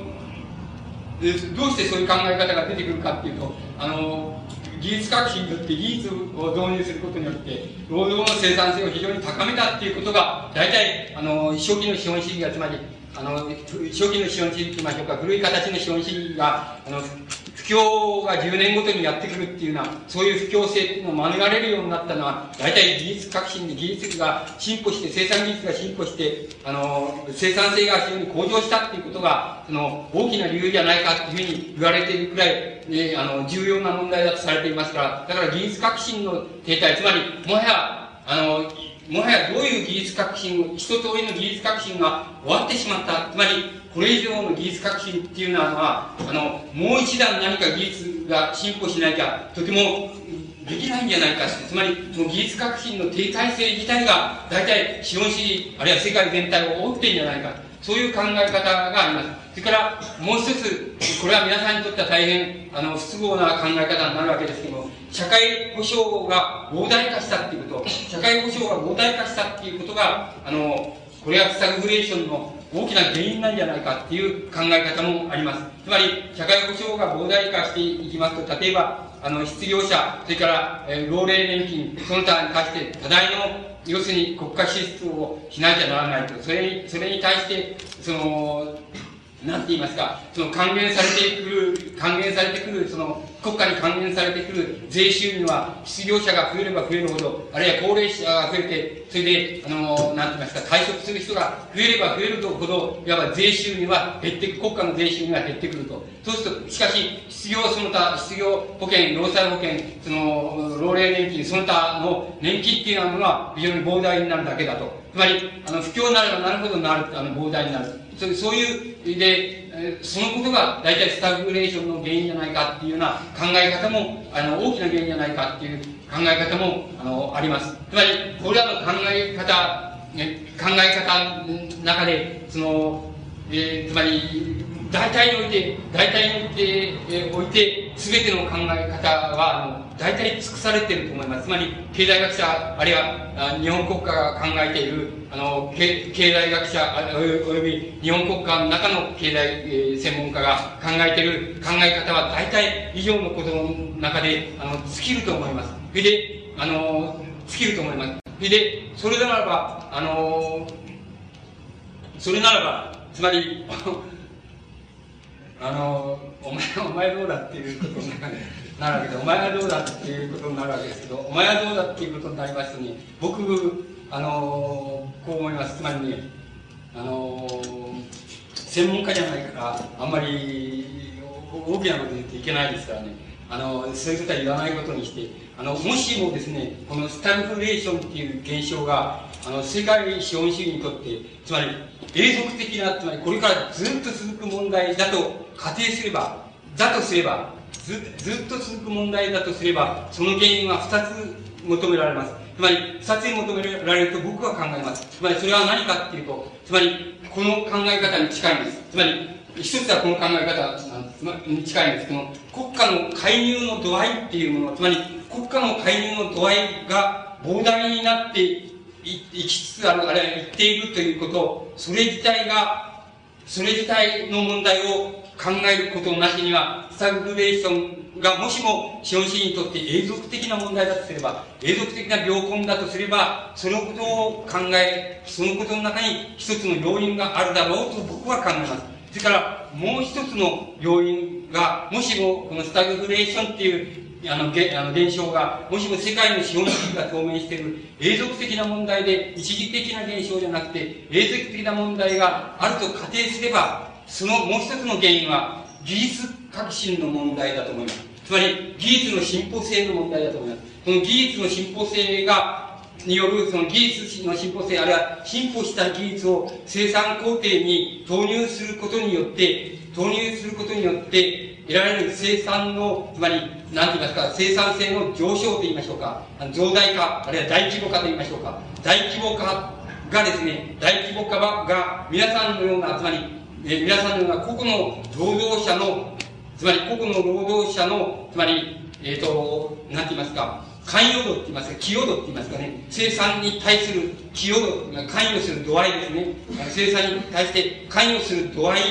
と、どういう関係にあるか、つまりどういう関係を持ったときに、これを、なんて言いますか、赤信号というかっていう問題があるように思います。つまり、つまり、皆さんの労働、つまり、労働者の、つまり、労働過程、あの、生産過程に対する、その、関与の度合いが、技術導入による、その、えー、あの、生産性の増大に対して、どういう関与度を占めるか。どういう寄与度を占めるか。つまり、あ、大した寄与度を占め、もはや占めなくなっちゃったっていう問題なのか、あるいは占めなくなっちゃうという問題なのか、それともそうじゃなくて、その占め方、その、占め方の仕方が悪いという問題なのか、その、それをどういうふうに決定するかはできませんけれども、僕はその問題が永続的な問題として、このスタグフレーションの中で数えられる問題だと思います。まあ、ですから、大体でこれで言いますと、技術革新の停滞による不共免疫性が、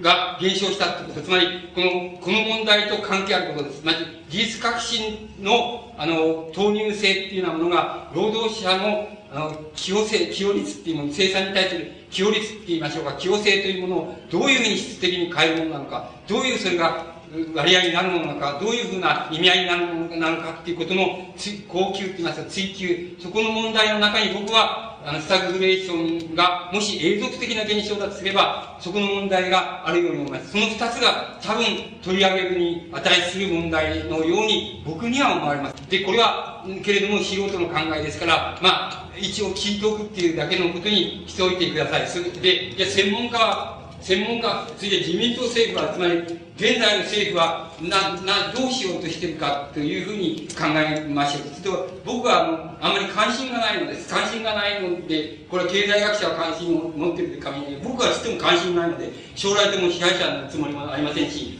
その、あれもありませんが、あんまり関心がないし、その、一生懸命調べたことはないんですけども、なくて、新聞を日々見ている程度ですけども、大体、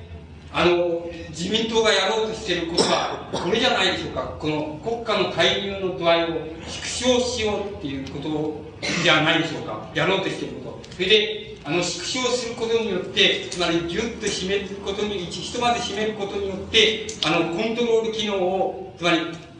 ひとまず、なんて言いますか、呼吸をどう言ったらいいんでしょうね、この収縮することによって、収縮しといて、それで、あの、ある収縮による影響が現れてきまして、その影響が治った頃、治った頃その収縮を緩めるという意味合いになりましょうか。つまり、国家の介入の度合いを縮小しようとしていると、じゃないでしょうか。あの、というふうに新聞を読むと、見てると、見てる限りでは見受けられます。それで、あの、そうすると、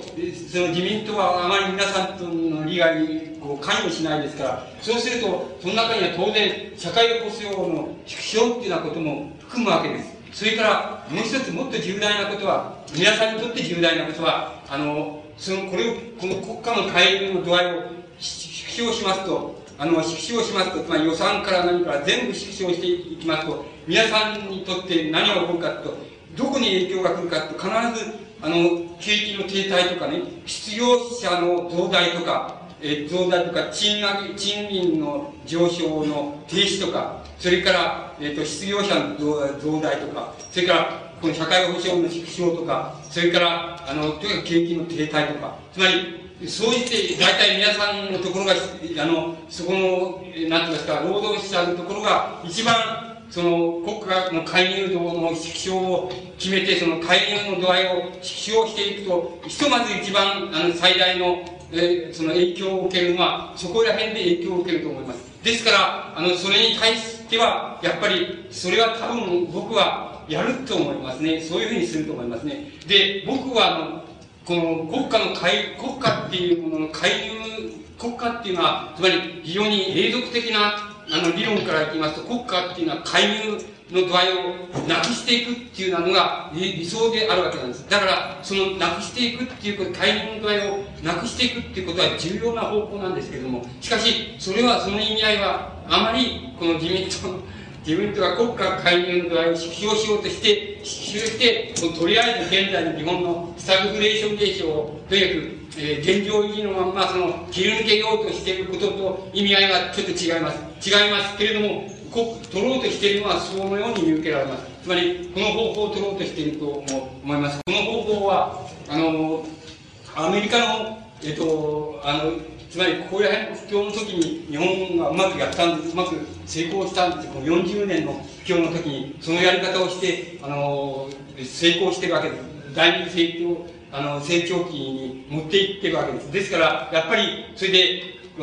これはね、フリードマンっていう人の考え方はこの考え方ですよ。だから、あの、この考え方はもう有力な考え方で、あの、この介入の度合いを減少していって、そして、あの、ある、その、そこでひとまず不況が起こります。あの、相当な不況が起こります。それは、で、皆さんの方には切実に響いてくると思います。それで、そこの問題が皆さんには大きな課題として、とりあえず、控えるだろう、控えてくるだろうっていうふうに僕には思われます。で、しかしそれをやっといて、それで再び、あの、再び少し、あの、その、ひとまず必要の規模にあれしてから、呼吸、つまり、これはどういう意味になりましょうかね、この、あの、なんと再切除するっていう意味になりましょうかね。結核の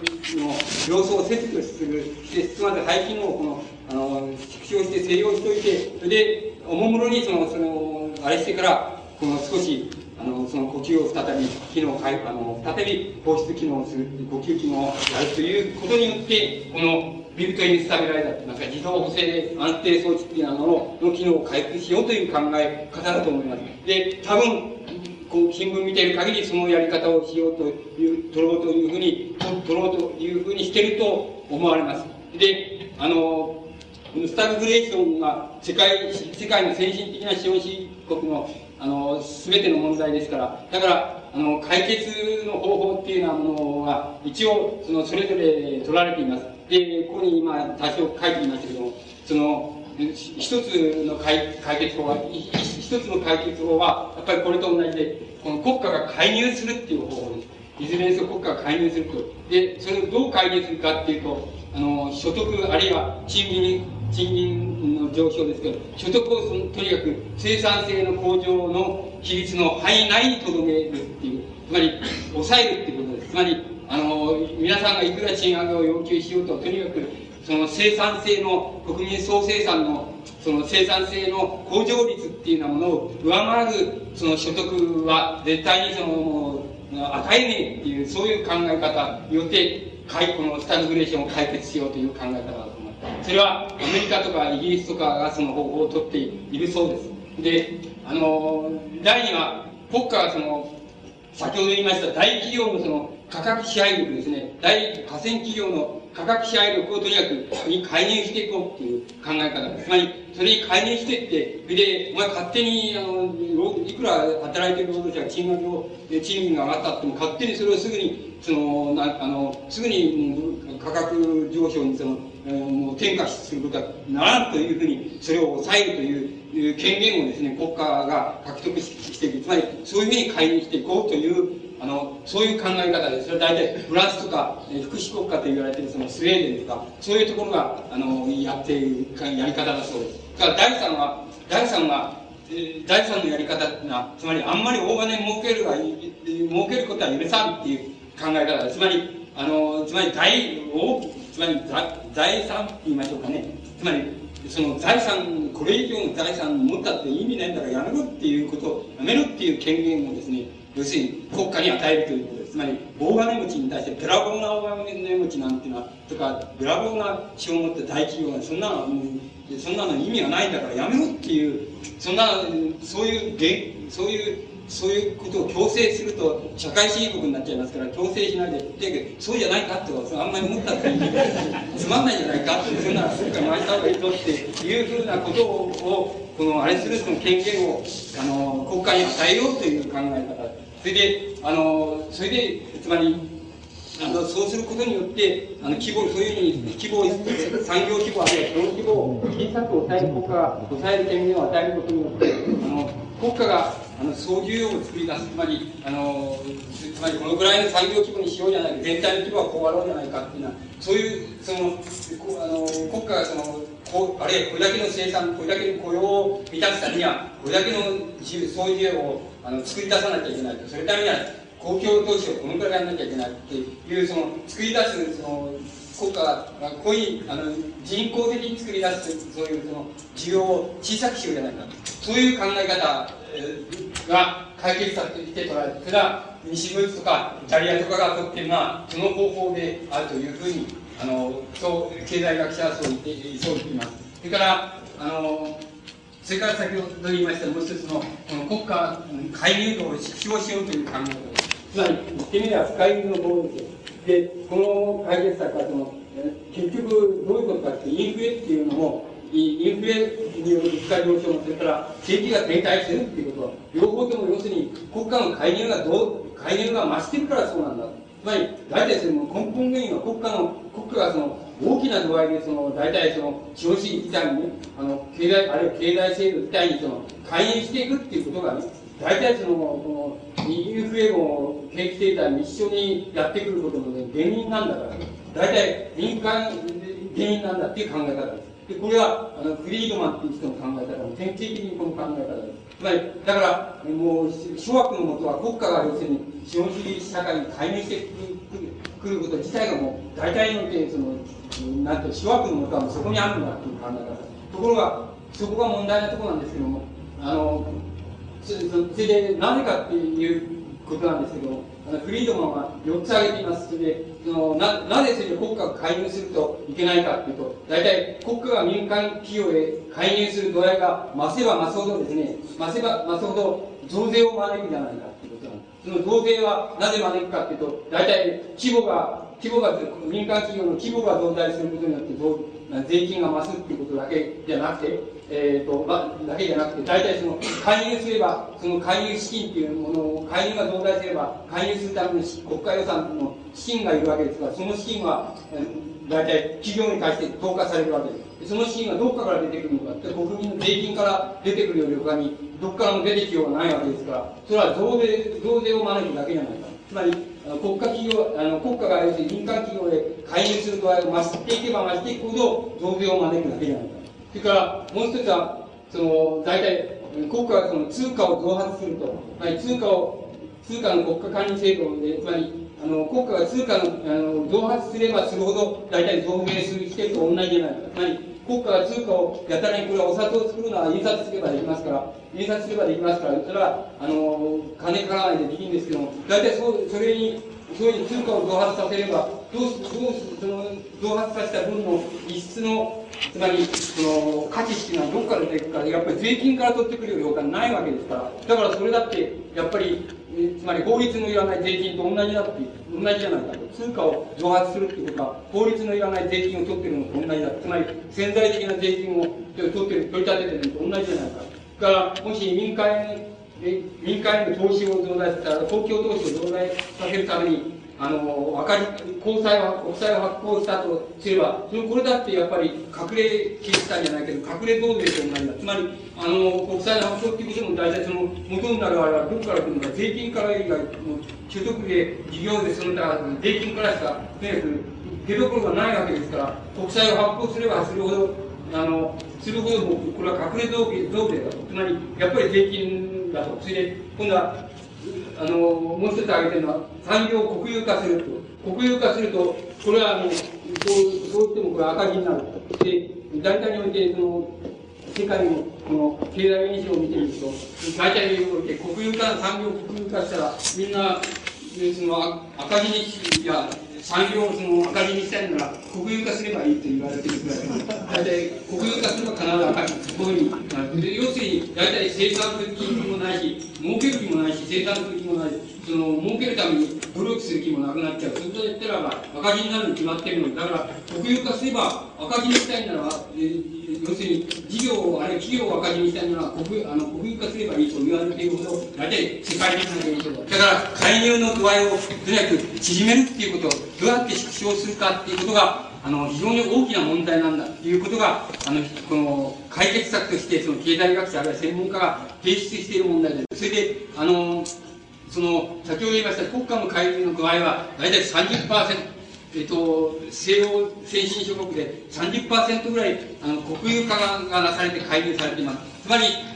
皆さん、うちでもちろん社会主義国では100%介入されています。つまり100%介入されて、これはいかんって少しみんな赤字になってきたから、多少は緩めようかっていうのが、大体社会主義国の今の現状じゃないかと思いますけど、つまり、あの、大なり小なり、国家が資本主義、あるいは資本主義的な生産制度、あるいは資本主義的という意味合いを非常に普遍的に受け取って、あの、労働者の労働力を行使して、そしてそこから療養価値を取って、つまり、あの、労働者の労働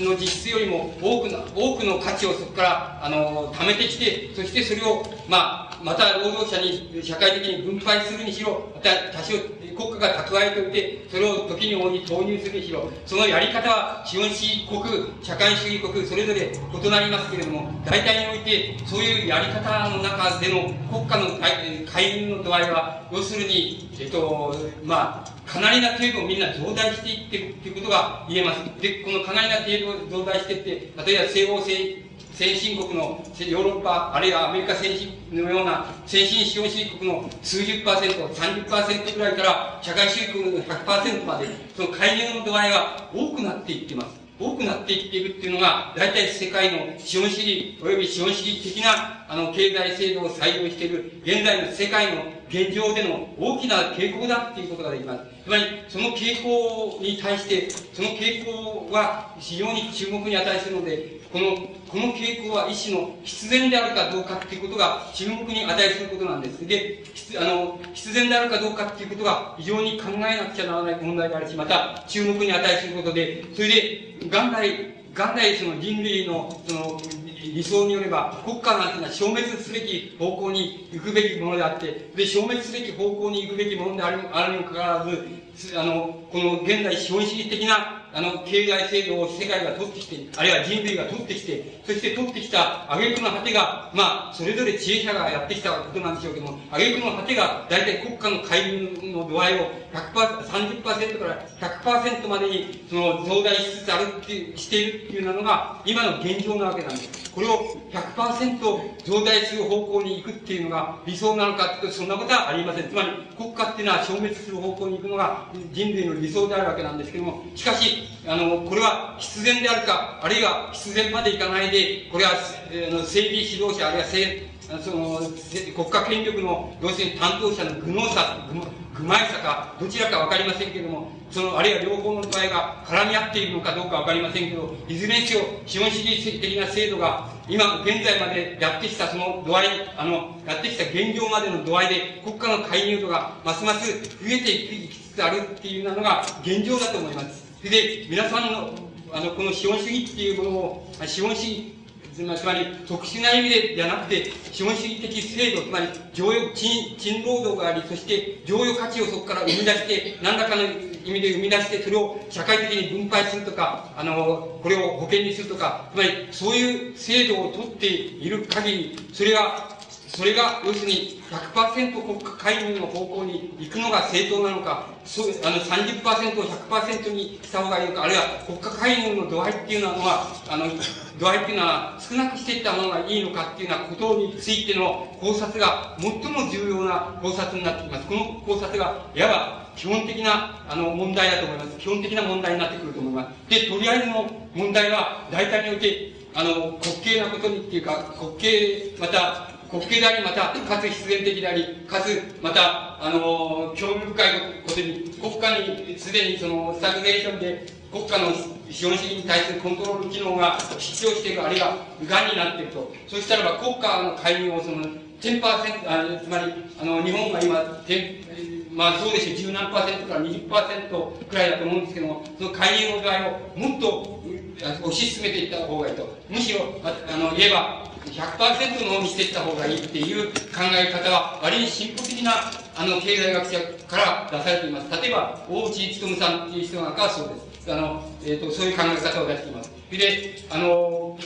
このむしろこのフリードマンのようにこの国家の介入を減少させろっていうこの意味合いが大変違うのですけどもそれを減少させさせるべきだというふうになあの提案している人はこの人の方が保守的な人ですリベラルな人ですでリベラルな経済学者ですであのいずれにしろさまざまな形でそのスタグフレーションをどうあのどうその解決していくのかっていう提案はあの様々な形でなされているわけですしかしなされているけれどもあのこの問題は多分皆さんにはあんまり関係のないことだ関係のないことですつまり関係のないことっていうのはつまりそのこと自体はつまり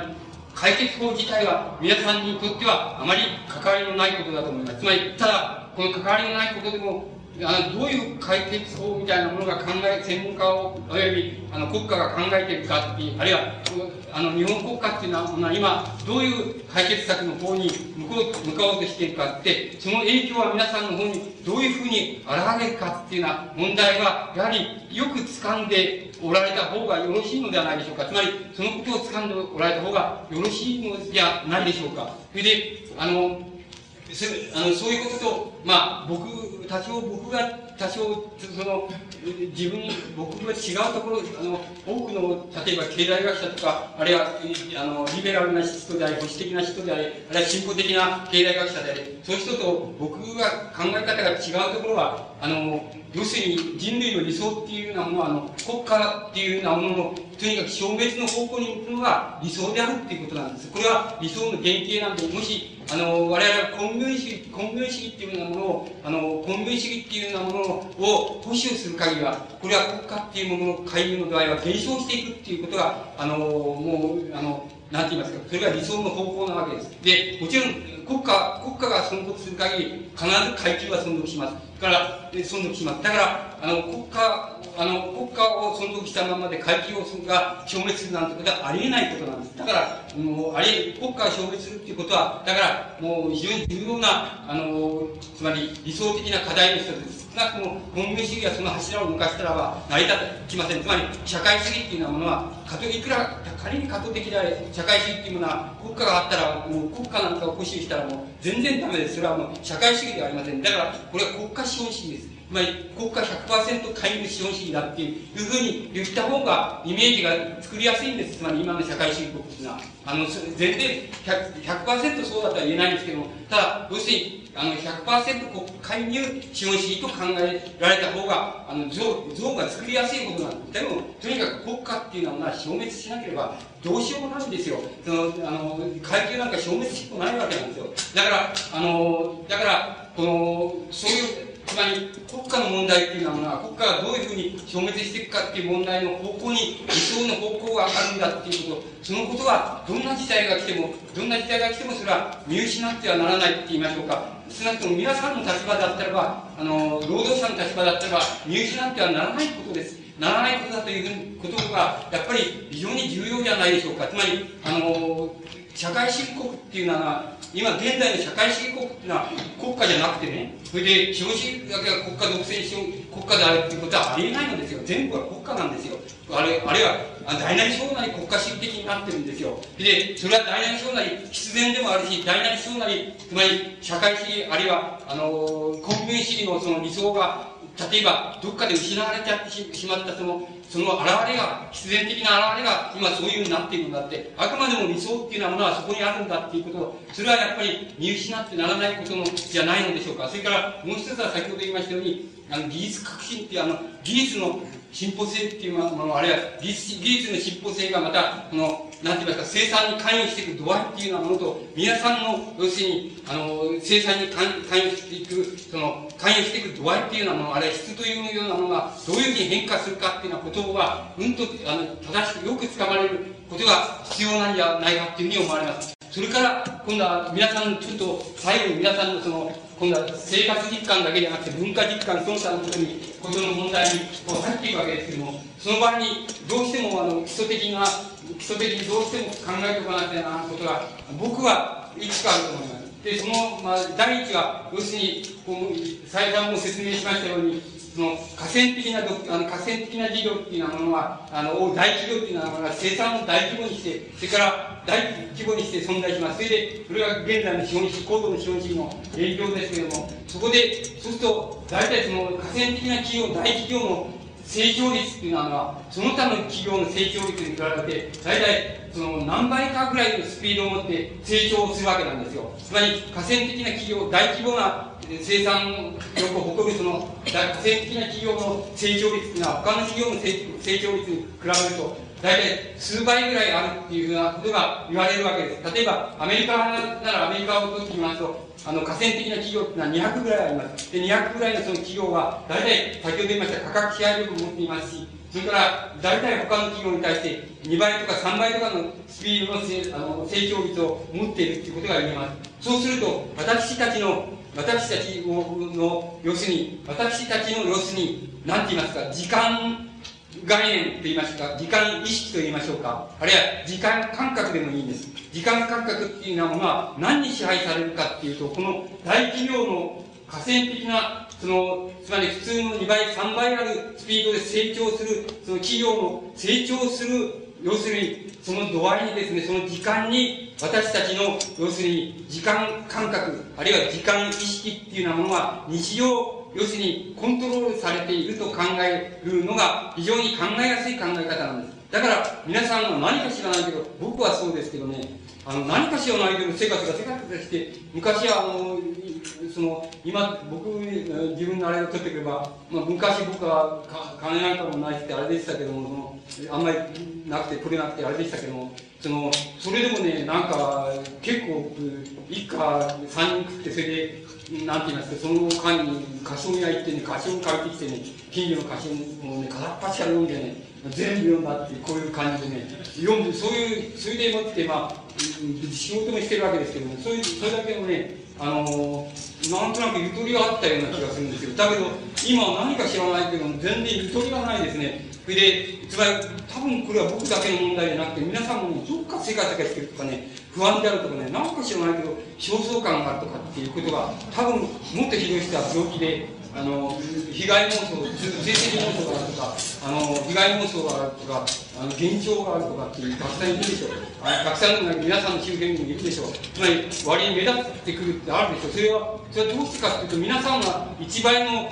一倍の時間時間のところに住んでいるのに、つまり割合のんびりしたじゃない、あれ、中小企業とか小さい企業ののんびりしたところの時間に支配されて、あの、いるのに、同じ、同じ8時から8時間勤務でも、あの、そういうふうにあれなんだけれども、うち帰ってみたら、あるいは、その、それ、その企業の時間もそうなんですけど、そうかもしれない。基本的にはそうですけども、あの、全部その、2倍、3倍のスピードで動いてる、その時間感覚に支配されているっていうことがね、で、それにコントロールされている部分が非常に多いっていうことが、例えば皆さんがね、なんとなく世界いらなってしょうがないとか、私がこのものイライラしてるとか、あの、なんかあの、非常に賑やかなところに行くと、なんかもうイライラしちゃうとか、あれはめんどくさいから俺自分からも進んで、もうバカや騒いだんだとかっていうふうに皆さんがなるっていうのはどうしてかっていうと多分そそのことの大きな原因の中にその時間っていうものをその基本的に支配していくのはあの少数の河川的な大企業の大規模な生産規模を持った大企業のそこでの何て言いますか成長率と言いますか生産率と言いましょうかそういうものが基本的にはその大変じ私たちの要するに時間意識っていうようなものをあの支配していると思いますつまり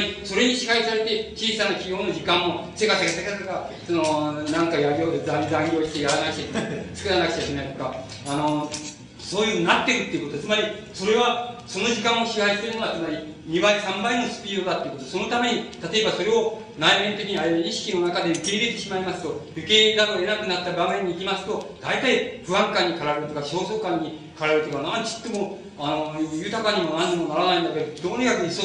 世話しなくてしょうがないとかっていうことをつまり皆さんが日々体験されることでしょうし例えばあのよくあれですよね盛り場なんかでほらあの、こう、なんか立ち食いのラーメン屋さんとか、そのハンバーガー屋さん、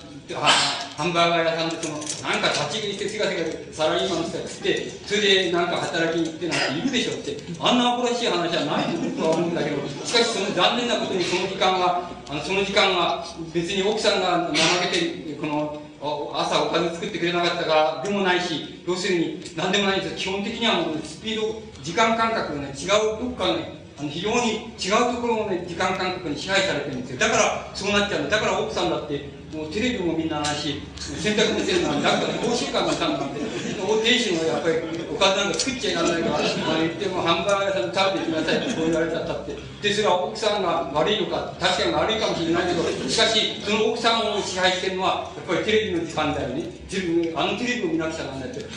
近所のあの会合にも行かなきゃなんとか、それでどっか死んで、あの、どっかデパートに行かなきゃなとか、とにかくそうなってるから、あの、そうなっちゃうんであってね、その、そういうことの根本的な原因にはやっぱりね、その、その時間感覚がね、支配されてる、支配してるのは、要するに、少数の河川的な企業が大体支配するだろうということが言えると思います。それは皆さん、あるいは私たち、僕なんか持ってるその意志の焦燥感っていうのも、これは都会に行けば、大都会行けば行こうとそうだと思いますけども、焦燥感に支配されている。それから、その焦燥感に支配されている部分と、あの、地方とか農村とかにおける、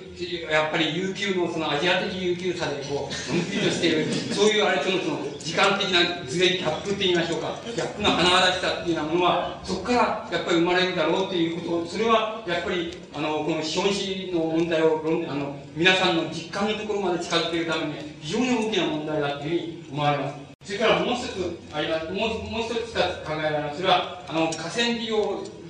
がもう相当固定してきますと、そこでの価格競争っていうのは、もう高が知れてくるわけです。そうすると、価格っていうのは、まあ、そんなにどうもできないからっていうことで、要するにそれに対して、あの、この、ここで専門家は非価格競争って言ってますけども、イメージ、イメージの競争っていうようなものが起こるわけなんです。これは実質ではありません。これは皆さんが例えばテレビを見れば一番よくわかります。テレビの主要な番組を、あの、スポンサーになっているのは、この薬屋さんとか、それからあの化粧品屋さんとか、そういうものを違くと、あの化粧品なんか典型的にそうですけど、中身はそれほど違ってるわけがないのですよ。で、たかが知れてるんですよ。違いだって、そんなに大したこと違いがないんです。だけども、その容器を変えて、そのイメージに訴えるとか、あるいは、その、コマーシャルの場合に、その、大変その、有効なコマーシャル美人の人をモデルさんがして有効なコマーシャルをするとか、あるいは非常に有力な人をコマーシャルに使って、その有力な宣伝をすることによって、そのイメージを付加して、それを売るということなイメージ、イメージっていうのは空虚なんですけども、やっぱり価値実体ですから、その価値実体を、その、いわゆる物質そのものじゃなくて、物質としての商品そのものじゃなくて、あの、なんて言います観念の、観念なんですけど、観念をそこに加えることに、観念の価値を加えることによって、その商品を売ろうとすると、そういうようなことが、現在の要するに、あの、膨大になった、そして膨大になったそのマスコミっていうようなものを発達させた要因であるわけなんです。だから、あの、要因であるわけです。ですから、それは皆さんがテレビなんかご覧になればすぐにそのことがわかります。で、例えば、あの、テレビに登場する歌手の人がいます。これは、あの、個人として見れば、ごく普通の平凡な、例えば、その、まあ、沢田健には沢田健すごく平凡な青年だと思います。それで、まあ、あの、歌は才能あるでしょうけども、ごく普通の青年だと思います。だけれども、もしこの人が、あの、一旦テレビの画面の上とか、舞台の上とかに出てきた場合には、もうまるでそこに、あの、違うイメージとして出てくるわけです。付加するわけ。それで懐中電灯じゃない、なんか、背負ってみたり、落下さんを背負ってみたり、その、なんか、化粧をバーってしてみたり、つまり、要するに現実離れする、そういう、あれをしてくるでしょう。そして、そういうイメージを作って出てくるでしょう。そうすると、あの、皆さんがそうすると、やっぱり拍手するでしょう。つまり、あの、拍手したり、キャーキャー言うでしょう。で、あの、そうじゃなくて反感を持つでしょう。しかし、しかし僕、あの、反感を、あの、反感もキャーキャーもどちらも肯定的なんですけども、つまり、どちらでもいいんですけども、そのことは。だけども、本当は、そのことはどちらでもいい、つまり、対してそのどちらにも重要さはないんですよ。で、あの、反感を持つにしろ、共鳴するにしろ、本当に重要なのはそうじゃなくて、あの、どれだけの度合いでイメージが、あの、実体としてイメージが付加されてるか、その付加されてる度合いっていうようなものが、マスコミつまりマスコミュニケーションの価値の度合いだ。マスコミュニケーションが固有的に持っている価値の度合いだってことです。つまり、沢田研二が、例えば、あの化粧も何もしないで、あの、まあ、ホフォークソングの、あの、あれみたいに、その、歌い手みたいに、もうわざと汚いのにして、あれも価値なんですけど、あの、まあ、その、まあいいですけど、その、その、あれは価値、まあ、例えばゼロだ、ゼロあればマイナスで持って歌ってたとね。それで、歌ったら、沢田研二がまずそうじゃなくて僕、普通のなりなんだけど、まあ、わざとゴロを着てるわけじゃないんだけど、普通のなりで歌ってたと。それがだんだんだんだん、その、あの、こう、あれしてきて、加熱してきて、今度は変な懐中電灯背負ったり、背負ったり、その、なんか、落下傘背負ったりして、それで、妙な化粧して、妙な目玉になんか妙なものくっつけて出てきたと。そして、あそうするとね、その、要するに実体と、要するにイメージを付加された、その、なん、この格差って言いましょうかね。その格差が、要するに、要するにマスコミュニケーションが持っている、その価値の度合いなんです。つまり、マスコミュニケーションが付加しう価値の度合いなんです。その付加される価値は決して実質価値ではないです。もともと商品が変わらないんですから。だから実質価値ではない。つまり、原健二の歌のうまさも決まってるわけです。だから、それは価値、それは、それはもう決まってるわけですけども、だから実質価値ではないんですけども、付加されるイメージとしての価値なんです。で、このイメージとしての価値というものは、価値というものは、あの、イメージとしての、イメージとしての、この、国家とか、イメージとしての資本主義っていうようなもの、資本主義の持っているイメージっていうようなものに起因するという意味では、大変関連があるわけなんです。だから、その価値の度合いっていうようなものは、そういうことによって測ることができます。それがどこまでエスカレートしていくのか、あるいはどこでもって、いわば、スタグフレーションのその影響を受けて、沢田研にもまあ、あんまり、なんて言いますか、この懐中電灯背負ったり、その落下傘背負ったりしても、大体キャンキャー言う人がいなくなっちゃったっていうことはあり得るわけなんです。なぜいなくなっちゃうかっていうと、生活実感のところで皆さんの方で調べてしまったらば、そしたらば、いくら沢田研二がその、あの、もう飛び抜けたイメージ価値を付加しようとしたって、ついていかないわけです。だから、一人弁それは、えー少し沈静していくわけです。で、皆さんが、例えば、皆さんが大体生活実感としてついていけないって、こういう、あんまり不況で生活が苦しくてついていけないってなったら、皆さんの子供に対して大体怒鳴る、怒るでしょ。大体、あんなもの沢田研二なんかキャーキャ言うなって、下野さんに怒るもイライラして怒るでしょ。つまり、人子供さんだって少しは意識するんですよ。つまり、だからキャーキャ言う人は少なくなっていくんですよ。つまり、そういう形で、その、だから、マスコミュニケーションが、その、えー、付加しているイメージっていうようなものは、大体において現在のその、えー、河川的なその大企業が持っている、その、付加しうる、その、価格競争じゃない競争の、あの、イメージ。それで、それに伴って出てきた、その、コントロールされた、その、なんて言いますか、大衆、あの、マスコミュニケーション自体のあり方を示す大きな要因で、そのあり方は、もう、のところを、基本的に奥底の方でですね、無意識の奥底のところで規定しているのは、やはり、この、現在の資本主義の、こういうメカニズムが規定しているっていうこと。それ、もう直接否定してるなんて言うと、とても悪い言い方になって、この、あんまりそういう言い方をしちゃいけないと思います。つまり、僕はそういう言い方で言ってんじゃないっていうことを、よく、あれしてください。僕は、要するに非常に沈んだ無意識のところ、無意識、社会的に無意識にまで沈んだ、そういうところで否定していると言ってるのであって、これがすぐに否定してるなんて僕はちっとも言ってないですから、あのそういう人と一緒にされると僕は困っちゃうんで、あの言いますけども、あのそういう言い方をしてるんじゃ決してないんです。だけども、そのことが基本的に否定するってことは、あの非常に重要なことだというのを。それから、もう一つは、つまり、これは、これも、あの、見やすい通りなんですけれども、古典的な、つまり、初期の、その資本主義の勃興期には、いわば、あの、国家があり、あの、近代的な民族国家があり、その下に、その株構造として、市民社会があり、それで市民社会から、まあ、落ちこぼれる人もいるし、また、あの、どうする人もいる。しかし、基本的には市民社会っていうようなものが、やはり、近代的な国資本主義国、資本主義を支え、そして、あの、近代的な民族国家を支えているという、これが古典的な資本主義国家のイメージなわけななんですけども、現在の、現在の、いわゆる大衆社会って言われているもの、あるいはマス社会って言われているものは、どうしてそのマス社会っていうようなものになってきたかっていうことを言いますと、それは、やはり、あの、この国家、国家が資本主義をコントロールする、それがあの資本主義の一般的なあり方っていうふうになってきてから、やっぱりあの、マス社会っていうの、あるいは大衆社会っていうようなものがあの出現してきたわけです。そしてますますそれはもうエスカレートしつつあるっていうのが、まあ、現状だっていうことができます。それはどうしてかって言いますと、それ今言いましたように、基本的に言いますと、あの、資本主義の河川的な企業が、あの、支配、社会、経済を支配力を持っていますけど、それに対して絶えず国家が介入して、で、その資本主義社会の産業メカニズムがその、不況な時には国家が多大の予算を自分が自分自ら赤字になっても何でもいいから赤字国債発行しても何でもいいからそのえー、民間に対して企業に資金を投資しまして、あの投入しまして、そして企業の景気を刺激するっていうようなことをします。それから景気が過剰になった時には、そこから税金、税収入のその他によって吸収して、それをまたコントロールするっていうようなことをやります？そうすると、皆さんもそうでしょうけれども、一般的に私は教養ある市民であるとか、あの、教養あるその、うん、安定した中産階級であるとかっていうふうなことで、その、安定した古典的な市民っていう概念、日本ではそんなにね、長くななかったんです。長くてすぐに危なくなってきたわけですけども、つまり、その、古典的な市民、つまり安定したその中産階級の教養ある、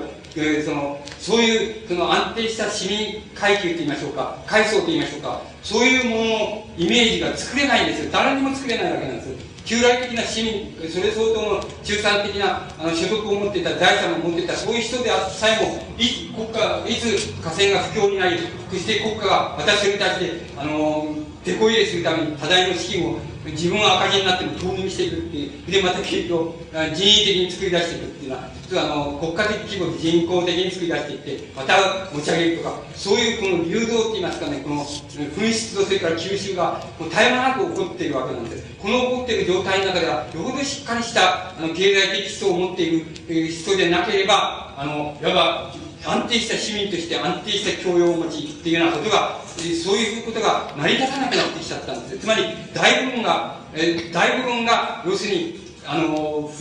流動的な、流動的な、なんていうんですか、大衆に大部分がなっていっちゃったわけなんです。で、そういう、なっていきながら、しかも高度な資本主義ですから、あの、要するにみんなが自分が中産階級意識を持ってる、今は多少崩れてきましたけども、不況になって、スタグネーションになって崩れてきましたけども、自分たちは中産階級、労働者といえども、中産階級意識を持っていると。それそれでいながら、流動は通ないと。つまり、ちっとも安定感はないと。いつでも流動していると。皆さんが現に体験している状態でそ、そっくりそのままなんですけど、そのまんまの状態が出現、出現してきたことの中には、あの、資本主義が、つまり国家コントロール資本主義になって高度になったっていうことが大きな要因になっています。つまりここでは安定したあの市民であるというようなことをは望むべくもないというようなふうになっています。だから、あのデータで言いますと、現在先進的な資本主義国では、大体90%から60%は労働者階級だっていうふうに言われています。つまり、労働者階級の数は増大しています。つまり、労働者階級は90なし60%あります。しかし先進国ではあります。で、そこでもって、しかもその90%ないし60%の労働者階級の人は、自らの意識においては、労えー、中産階級と思っています。つまり、大体によって自分は中産階級的だっていうふうに思っています。しかも、じゃあ中産階級的に安定してるか、安定した感情を自分で持ち持ち得てるかっていうと、そうじゃなくて、再度預金を吐き出さられたり、あの、なんかして、体力物価の上昇下落に、あれしている。つまり、非常に不安定な、くせに、あの、自分は、あの、中産階級の、えその意識を持ち、で、しかも、労働者としては、賃労働者としては、すでに全体の90%ないし60%を占めるようになっています。つまり、この状態っていうのは、ものは、現在のマス社会の、つまり、非常に不安定な、で、流動的な、そして、あの、いわば、オーソドックスな、皆さん、皆さんはそうじゃないか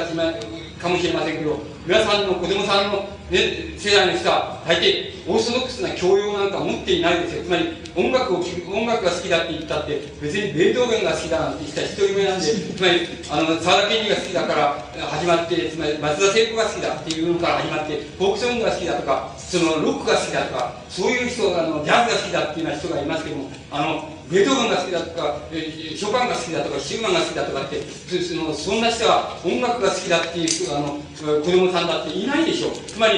もうベートーベンだって聞いちゃいらんねえわけですよ。つまり、いつどうなるかわかんないわけですから、つまり、そんな聞いちゃいらんないんですよ。やっぱり、もうロックでガーッてこうで、その時はその時だって、明日どうなるか、その時はその時だこう、だから明日はわからないんですよ。誰にもわからない。ただ、分かっていることは90%は労働者階級。で、あの、意識としては大変高度な社会にいますから、中産階級意識持ってる。で、貯蓄はどうか、かなりあります。かなりありますけども、皆さんの貯蓄はありますけども、しかし、あの、絶えず吐き出させられていくと。今では相当欠乏してきてるでしょう。そあの、そういうのが現状でしょう。つまり、そんなことはもう分かりつけることで、つまり、あの、そういうことの現象の背後には、やはり、この、国家がコントロール資本主義の非常に大きな固有な問題が、この、この、そこの方に沈んで、その問題があるということが、やっぱり、あの、皆さんの生活実感の問題を、この経済、社会機構の分析みたいなものから、皆さんの生活実感のところに近づく、その、大きな、なんて言いますか、その、要因として、そういうことが挙げられるんじゃないかというふうに、あの、思われます。で、もう一つか、もっと考えられることは、つまり、あの、資本主義というよりも、やっぱり資本主義的な理想っていうのは持っているわけで、その理想によれば、あの、その、理想ではやっぱり、あの、完全に、つまり失業者だったら一人もいなくするっていうようなことが理想なんでしょう。つまり、それから福祉をたくさん実現するっていうようなことも、あの、資本主義内の理想です。で、その理想を維持して、維持するため、特にこの完全雇用に、失業者数を減らして完全雇用に近づけようみたいなことを考えるとすると、あの、国家が、つまりどう言ったらいいでしょう。つまり、あの、人工的に絶えず、人工的に、あの、人工的に、つまり、あの、大衆の、で、つまり、えー、欲望っていうのは人工的にね、絶えず引き上げていくことが必要なんです。つまり、絶えず欲望を引き上げていくっていうことが必要になります。つまり、あの、それはマスコミュニケーションがやるでしょうけども、つまり、絶えず引き上げておかないと、あの、ある産業を起こそうとしても、不況を手こ入れするために、失業者を手こに手こ入れするために、産業を起こそうとして、起こそうとしても、需要がなければいけないわけですから、需要、需要を絶えず、あの、獲得していくためには、どうしても、あの、とにかく欲望をあの実質以上に絶えず引き上げて、あの、この次はこれが欲しいとか、この次はこうしたいっていうことを絶えず目の前にその置いとかなければいけないです。つまり、そういうことをあの必然的に置くことになります。で、そして、あの、その、手こ入れをして、それで、あの、企業に例えば、あの、失業者を吸収するみたいなことを絶えずするために、どうしても国家が、あの、国家が自ら管理することによって、コントロールすることによって、あの、いつでも、えあの人工的に企業をにに失業者を吸収し、あるいは公共事業に失業者を吸収し、そして、人工的に欲望をあるレベルにいつでも刺激しておくっていうようなことが必要になってきます。それで、そのことが、また、例えば、その、マスコミュニケーション、あるいは、その、例えば、えー、なんて言いましょうか、つまり、あの、それは、うち、うちは、あの、うさぎ小屋かもしれないけども、その、どっか劇場に行けば、行けば、豪華な劇場にの気分に浸ることができるとか、ね、豪華なレストランもあるとかって、それで、その間を皆さんが往復するっていうようなことになります。そうすると、あの、イメージとしての、イメージ、イメージが付加された自分と、それからイメージが付加されない自分の間を絶えず相当な歩幅相当な歩幅で1日24時間あるいは休暇の休みの時にはいつでもその間を皆さんが横行していることになりますつまりあのいつでもあのそのそういうこう豪華なところからお粗末なところあのお粗末な職場から豪華なレストランへとかって絶えず皆さんはこの非常に幅のあるその何て言いますか生活のあれを絶えずこうしていることになりますそうしたらば皆さんがどうもしけたところのしけたところの自分よりもあのやっぱり高価なところの自分っていうの方がいいじゃねえかっていうかつまりそっちの方に少なくとも欲望って言いましょうか欲求は惹かれることは確実であるっていうふうに思います。つまりこれは、ま、これを免れることはでき誰にもできないのでつまりあのそれそういうふうになります。そうすると皆さんつまりつまりなんていうか労働組合その観光労じゃ観光労働組合の組合員としての私なんていうよりもそういうしけたのはちょっとあんまりよく面白くないからそうじゃないつまり真っ最中ロックロックバンドでやってる私っていうその方がかっこいいやんかっていうことになります。それでなると思います。つまりそれが例えば僕は知りませんけど僕の推測にしかすぎませんけど皆さんの労働組合がある意味ではその透明している問題でありましょうそれから皆さんにも若い、えー、労働組合の人組合の人たちがあんまり組合活動とかそういうことはあんまり熱心じゃないけどもこういうロック活動が熱心だとか、まあ、いろいろ劇場に行く、それから、どっかでなんかわってやっちゃうとか、そういうことには熱心だとかっていうふうな業態っていうのは、これからますますあの、ますます多分、あの、盛んになっていくだろう。つまり、ますますのギャップは、あの、大きくなるだろうっていうふうに思います。なぜそのギャップが生ずるか、非常に明瞭であって、つまり、あの、イメージ、実質、実質のところから、イメージ、実質生活からイメージ生活までの、なんて言いますか、歩幅が非常に膨大になったっていうことを意味しています。つまり、その膨大な歩幅を、どんな人でも、必ず、一日のうちに必ず歩かなければいけないわけです。つまり、一日のうちに必ずその膨大な歩幅のイメージから、それから実質までを歩いていって24時間を送り、そしてそれを明日もまたそれを繰り返すことをやるわけです。そうだから、そうだったらその問題は拡大していく一方ですから、イメージ価値は拡大していく一方ですから、その問題をかん、その問題はやっぱり労働組合、多分労働組合とか反体制運動とか、それからそういうものに大衆運動とか、そういうものにとっては重要な問題なんです。で、こんな、その、だからロックバンドがけしからんって、とか、そういう、でそういう、俺嫌いだって言う人もいいいいわけですね。がまた好きだっていう人もそれでいいんですけどね。好き嫌いの問題とね、それから重要な問題って、つまり重要な本質的な問題とはまた別なんであってね、本質的な問題、そのことを考えないような、考えることは必然的であってね、そのことを免れることはありえないですよ。だから、あの、その、また、多分、まだ拡大していく一方だっていうふうに思います。だから、そのことは、イメージ、イメージが付加された生活と、それから、実質的な付加され、実質だけの生活との、その、落差ですね、落差の膨大さっていうものを、あの、すべての生活過程で誰でもが必ず通らなければならない、そのか、その問題は何なのか、その問題に対してどういうふうに考えたらいいのか、特に皆さんのような労働組合の人がどう考えたらいいのかっていうことね、あるいは反対勢力っていうのはどう考えたらいいのかっていうような問題はね、問題を、まあ、要するに非常に考えるに値することです。これは社会主義国は社会主義国なりにたくさんの問題を抱えています。つまり、これはポーランドなポーランドののあの、現状に非常によく表れています。で、しかし資本主義国は資本主義国としての膨大な、集まり、そこでの労働者としての膨大な問題を抱えています。だから、その問題をと解き得ないでね、解き得ないで、その、あるいはその問題を好き嫌いな問題で、だけで、その、処理することによって、こうすることで済まされるような、そういう大衆運動っていうのはありえないと思います。つまり、だから、その問題はどうするにしろ、その、非常に考えるに値する問題であり、現在出てきている問題だと思います。で、一見すると今、逆の問題もまたもちろん現れてきます。あの、えー、企業に対する国家の投資っていうようなものが民間企業に、その、なんて言いますか、集中されるとすると、そうすると、あの、皆さんのような観光労の人たちのところには、あまり予算が回ってこないとか、時によってはもう人員を減らせとか、そういうことになってきたりすることになります。そうすると、そこの部門が、と、そのこの部門と、それから、あの、民間大資本、大、特に河川企業との、における、その、あの、労働者の問題とのギャップが非常に大きくなるっていうようなことが、あの、これからだって考えられます。では、それらの問題がざっと数えて、あの、国家がコントロールする資本主義、つまり、現在、あの、現在、要するに資本主義が透明している、世界の資本主義が透明している、その段階での資本主義の持っている非常に大きな問題になってきます。で、そこでの、そこでの労働組合の問題っていうようなものがどうあるべきかっていうようなことがあります。しかし、これは、えっ、と、僕は、あの、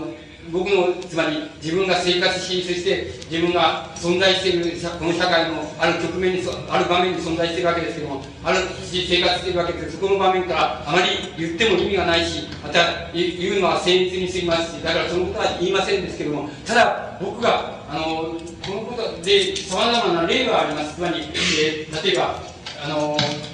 そのヨーロッパの先進的な社会はあの社会社精神的な資本主義社会はあの例えば西ドイツはあの労働者が経営参加企業の経営参加に、えー、経営に参加して管理全参加してそして自分が重役労働者重役っていうのも、えー、生まれてきているというようなこともあります。それからイギリスみたいに社会契約方式みたいなのを部分的にだんだん取りつつあるみたいなところもあります。それから、あまあ、えあの、大体イタリアとか、イタリアっていうのは典型的にそう思うんですけども、その、なんて言いますか、国家自体に、国家自体にその労働者をコントロールする、労働者運動をコントロールする力はないと。しかし、労働者がじゃ自分が、あの、この国家管理に乗り出していって、それで何かするっていう力量もないと。つまり、その中途半端な状態で、社会的な不安が絶えず、えー、その、不安とか衝突が絶えず行われているっていうような、そういう、あの、ヨーロッパの先進的な社会、あの、あの資本主義国家もあります。で、この現象、このヨーロッパ的な現象の中に、大体、その、日本とかアメリカとか西ドイツとかっていうのは、この国家コントロール資本主義の中では割合にうまくやってきてきた方だから、まだそうじゃないですけども、しかし、可能性として言えば、そのヨーロッパの進んだ、そういう資本主義諸国でのありようの中に、日本のあの日本もまた近づいていく、つまり入り込んでいくっていう可能性がたくさんあります。つまり非常に多いです。非常に多いです。そして、あの非常に多い場合には、やっぱりあの皆さんは労働者、労働組合として、あのどういうふうなどういうふうなやり方をしていったらいいのかっていうようなことは、あの、大体問われていくことがあると思います。あの、問われていくことがありあの、あると思います。で、あの、ことが必ずしも透明しないとは言えないと思います。もう、あの非常にうまく、例えば今の自民党ですか、あの保守党の、あの、つまり国家が、あの、非常にうまく、あの、このうまく今のスタグレーションを切るければ、そういう場面はないかもしれませんけど、うまく、あんまりうまくやれなかったら、皆さんが大なり小なり、あの、存在自体を問われるって言いましょうか。つまり、皆さんの形式自体も問われるし、存在自体も問われると。あ、どうするんだあんたっていう、どうするんだあんたたちはっていう、とても問われるという事態は、ヨーロッパでは来ていますから、皆さんのところも大体来るというふうに考えられた方が、考えられても、あの、あれだと思います。大体しかし、日本の資本主義、ね、国家権力は大変賢明でして、あの、今までとか大変西ドイツ、あの、アメリカとともに、かなりうまくやってきてるから、ヨーロッパよりもうまくやってきてます。だから、あの、うまくやるかもしれません。そしたら皆さんの方が要求だけしてればいいってなるかもしれませんけど、まあ、しかしそれはわかりませんから、ね、資本主義はあの必然的に、あの、こう、提起する問題がありますから、行動化して必然的に提起する問題がありますから、皆さんの方にも様々なあの、なんて言いますか、この役割とか順番が回ってきて、回ってくるかもしれませんし、重役になれってこういう、俺嫌だっつって言ったってなれって仕方がないからなるっていうこともあるかもしれませんし、そんなことはまあ、様々あり得るわけです。で、その様々あり得て、しかモデルも、先進的なモデルもございます。だから、皆さんがちょっとでも、あの、そういうモデルを勉強されればすぐに、あの、俺だったらどうしたらいいかっていうことも考えられるかもしれません。ただ、あの、ど、どんな本を探してもないことがあります。それそれはな何かって言いますと、要するに、先ほどもちょっと、あの、ちょっと言いましたように、皆さんが労働組合なし、労働者階級として、あの、重要なことは、要するに国家という絶えず、要するに国家に対して、今自民党国家に対してもそうですそうですけども、あるいは、その、誰に対しても、あるいは社会党、あるいはその他に革新的な政党に対してもそうですけども、要するに国家っていうものは、あの、消滅していく方向が正しいんである。つまり、それが理想なんであるっていうことです。だから、国家っていうものは開かなければ、開いてなければいけないよって、絶えず開くんだよって、国家は閉じちゃいけないんだよって、あの、閉じちゃいけないんだよ。つまり国家は開かなくちゃいけないんだよ。絶えず、あの、労働者大衆っていうものによって、いつでもリコールできる。つまり、いつでも、その、あの、労働者大衆が、の選挙なら選挙っていうようなもの、あるいは、その直接投票なら直接投票によって、その、あの、投票によって、とにかくリコールすることはいつでもできるんだよっていうこと、できるように開かれていなきゃいけないのが、本当の国家が消滅していくためのね、あの、その、条件なんだよっていうことね。だから、国家は絶えず開けっていうことね。そのことは絶えず要求し続けなければいけないということだと。それはやっぱり未来の問題です。それは未来のビジョンの問題です。だから、どんなことがあっても国家っていうのは、あの国家がそ、現代国家が存立してない世界はどこにもありませんから、国家は大なり小なり100%存在しているか、30%支配として存在しているか、様々な度合いで国家は存在しているんです。だけれども、存在している国家は開かなければならない。いつでも開いてなければならない。それはそこで閉じられて、感情的に閉じられてはいけないんだと。そこ開かれていて、絶えず大衆がいつでも、このいつでも、要するにリコールしようと思うならば、いつでもリコールできるようなふうに開かれていなければならないんだよと。で、開かれてないとしても、開かれてないとしても、開くように、開くような方向で、方向への要求っていうようなものは、絶えず突きつけていなければならないということ。それは、多分皆さんにとっては普遍的な問題だって、これはどんな立場の人にとっても言えることだと思います。だから、またどんな素人にとっても言えることであって、だから、そのことが一つ、あの大切な問題なんじゃないかっていうふうに思われます。それで、もう一つ、僕が言って本には書いてないけど、僕が言いたいことは、言いたいことは、要するに、あの、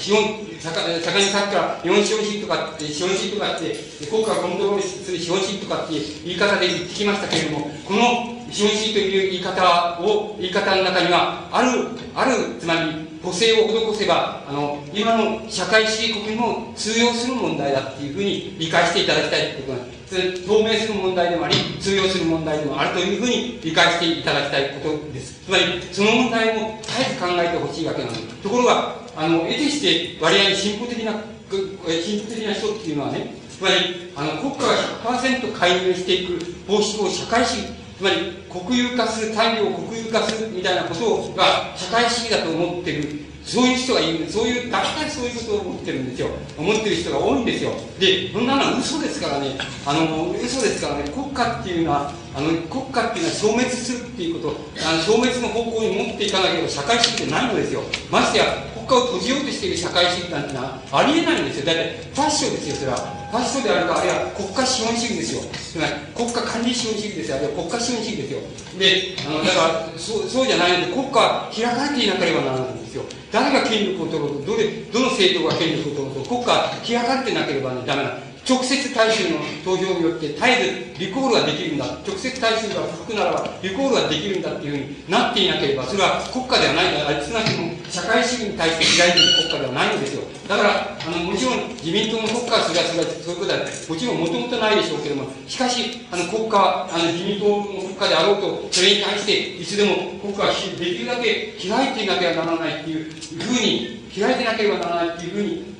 法律その他に対してその何て言いますかいつだって目をさ皆さんの方で目はちゃんと光ってた方がいいと思います。光ってた方がいいことするなら光らせないでもいいけどもあのつまり国家が開かれる方向にな法令とか何とか出されるとかそういうことならいいけれども国家が自分自身を縮小させそれでしかも皆さんには影響を与えないっていうならそれはもう結構だから大歓迎だっていうことでいいんだけどもね国家が肥大化していくとかあるいはその開かれないで閉じるみたいなそういうあの形の例えば法令とかなんとかそういうもの現象とかそういうものが出されて風潮とか出された時にはそれは大変開くべきものなんだっていうふうにあの開くべきものなんだっていうことはやっぱりいつでもその要求として持っていることがあの重要ではないでしょうか。それそれはいわば僕の僕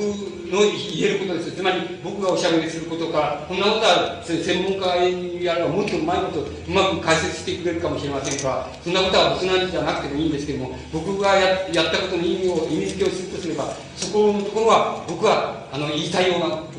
気がするんです。それからもちろんこれは皆さんにとっては関係ないのただ分かっていればいいって見てればいい。あれ分かっていればいいっていう問題なんだけれどもにすぎませんけれどもつまり自民党の今の現在の自民党の国家っていうようなものがあのどういう方向にこの現在の停滞的なインフレっていうものをどういう方向にしようかって言いますと先ほど言いましたようにあの国家を縮小縮小させることによってそしてあのそしてそれ一定期間それを我慢しちゃう。大体我慢我慢っていうのは我慢っていうか大体縮小そういうことしますとね大体あの2年とか3年後にね影響が出てくるんですよ。だからそれまで我慢させちゃって我慢するのは皆さんのさせられるのは皆さんの方ですからね。それはあんまり別に我慢する必要はないので、この賃金が減らされたとか、クビになりそうになったら、ちゃんと逃走したらいいので、で、ただ、要するに引っかかってくるのは、そういう縮小、国家を縮小させようっていう政策を取ると、一番来るのは、あの、どこにもみんな来るんですけども、影響は来るんですけども、だけど、一番来るのは、つまり、来てそこが浅いのは皆さんだからね、あの、皆さんの方は、それに対しては、ちゃんと、ちゃんとされたらいいというふうに僕は思う。それは、その問題は絶えず、その、皆さんの、つまり日常の問題として存在することは存在する。しかし、あの、理念として皆さんが持っておられる、持っておられるべきだと。どのような、だ誰がどういうことをするのは持っておられるべきだと。と、吉本は言ったというふうに、あの、僕が言いたいのは、その国家を開く、国家っていうのは開いてなきゃいけないっていうこと、開いてなきゃいけないっていうこと、もう、もうそのことと、もうそのことは本当に考えてなければいけない問題じゃないかというふうに、僕には思います。で、えー、大体、えっ、と、あの、皆さんにこう知ってほしいなって、ここのくらいで知ってたら、あの、知らないことよりも随分、あの、いろんな気が楽になるみたいなことが、あの、あるとすれば、それ、そのことは、大体、僕、およその骨組みは言えたように思いますので、ここで終わりたいと思います。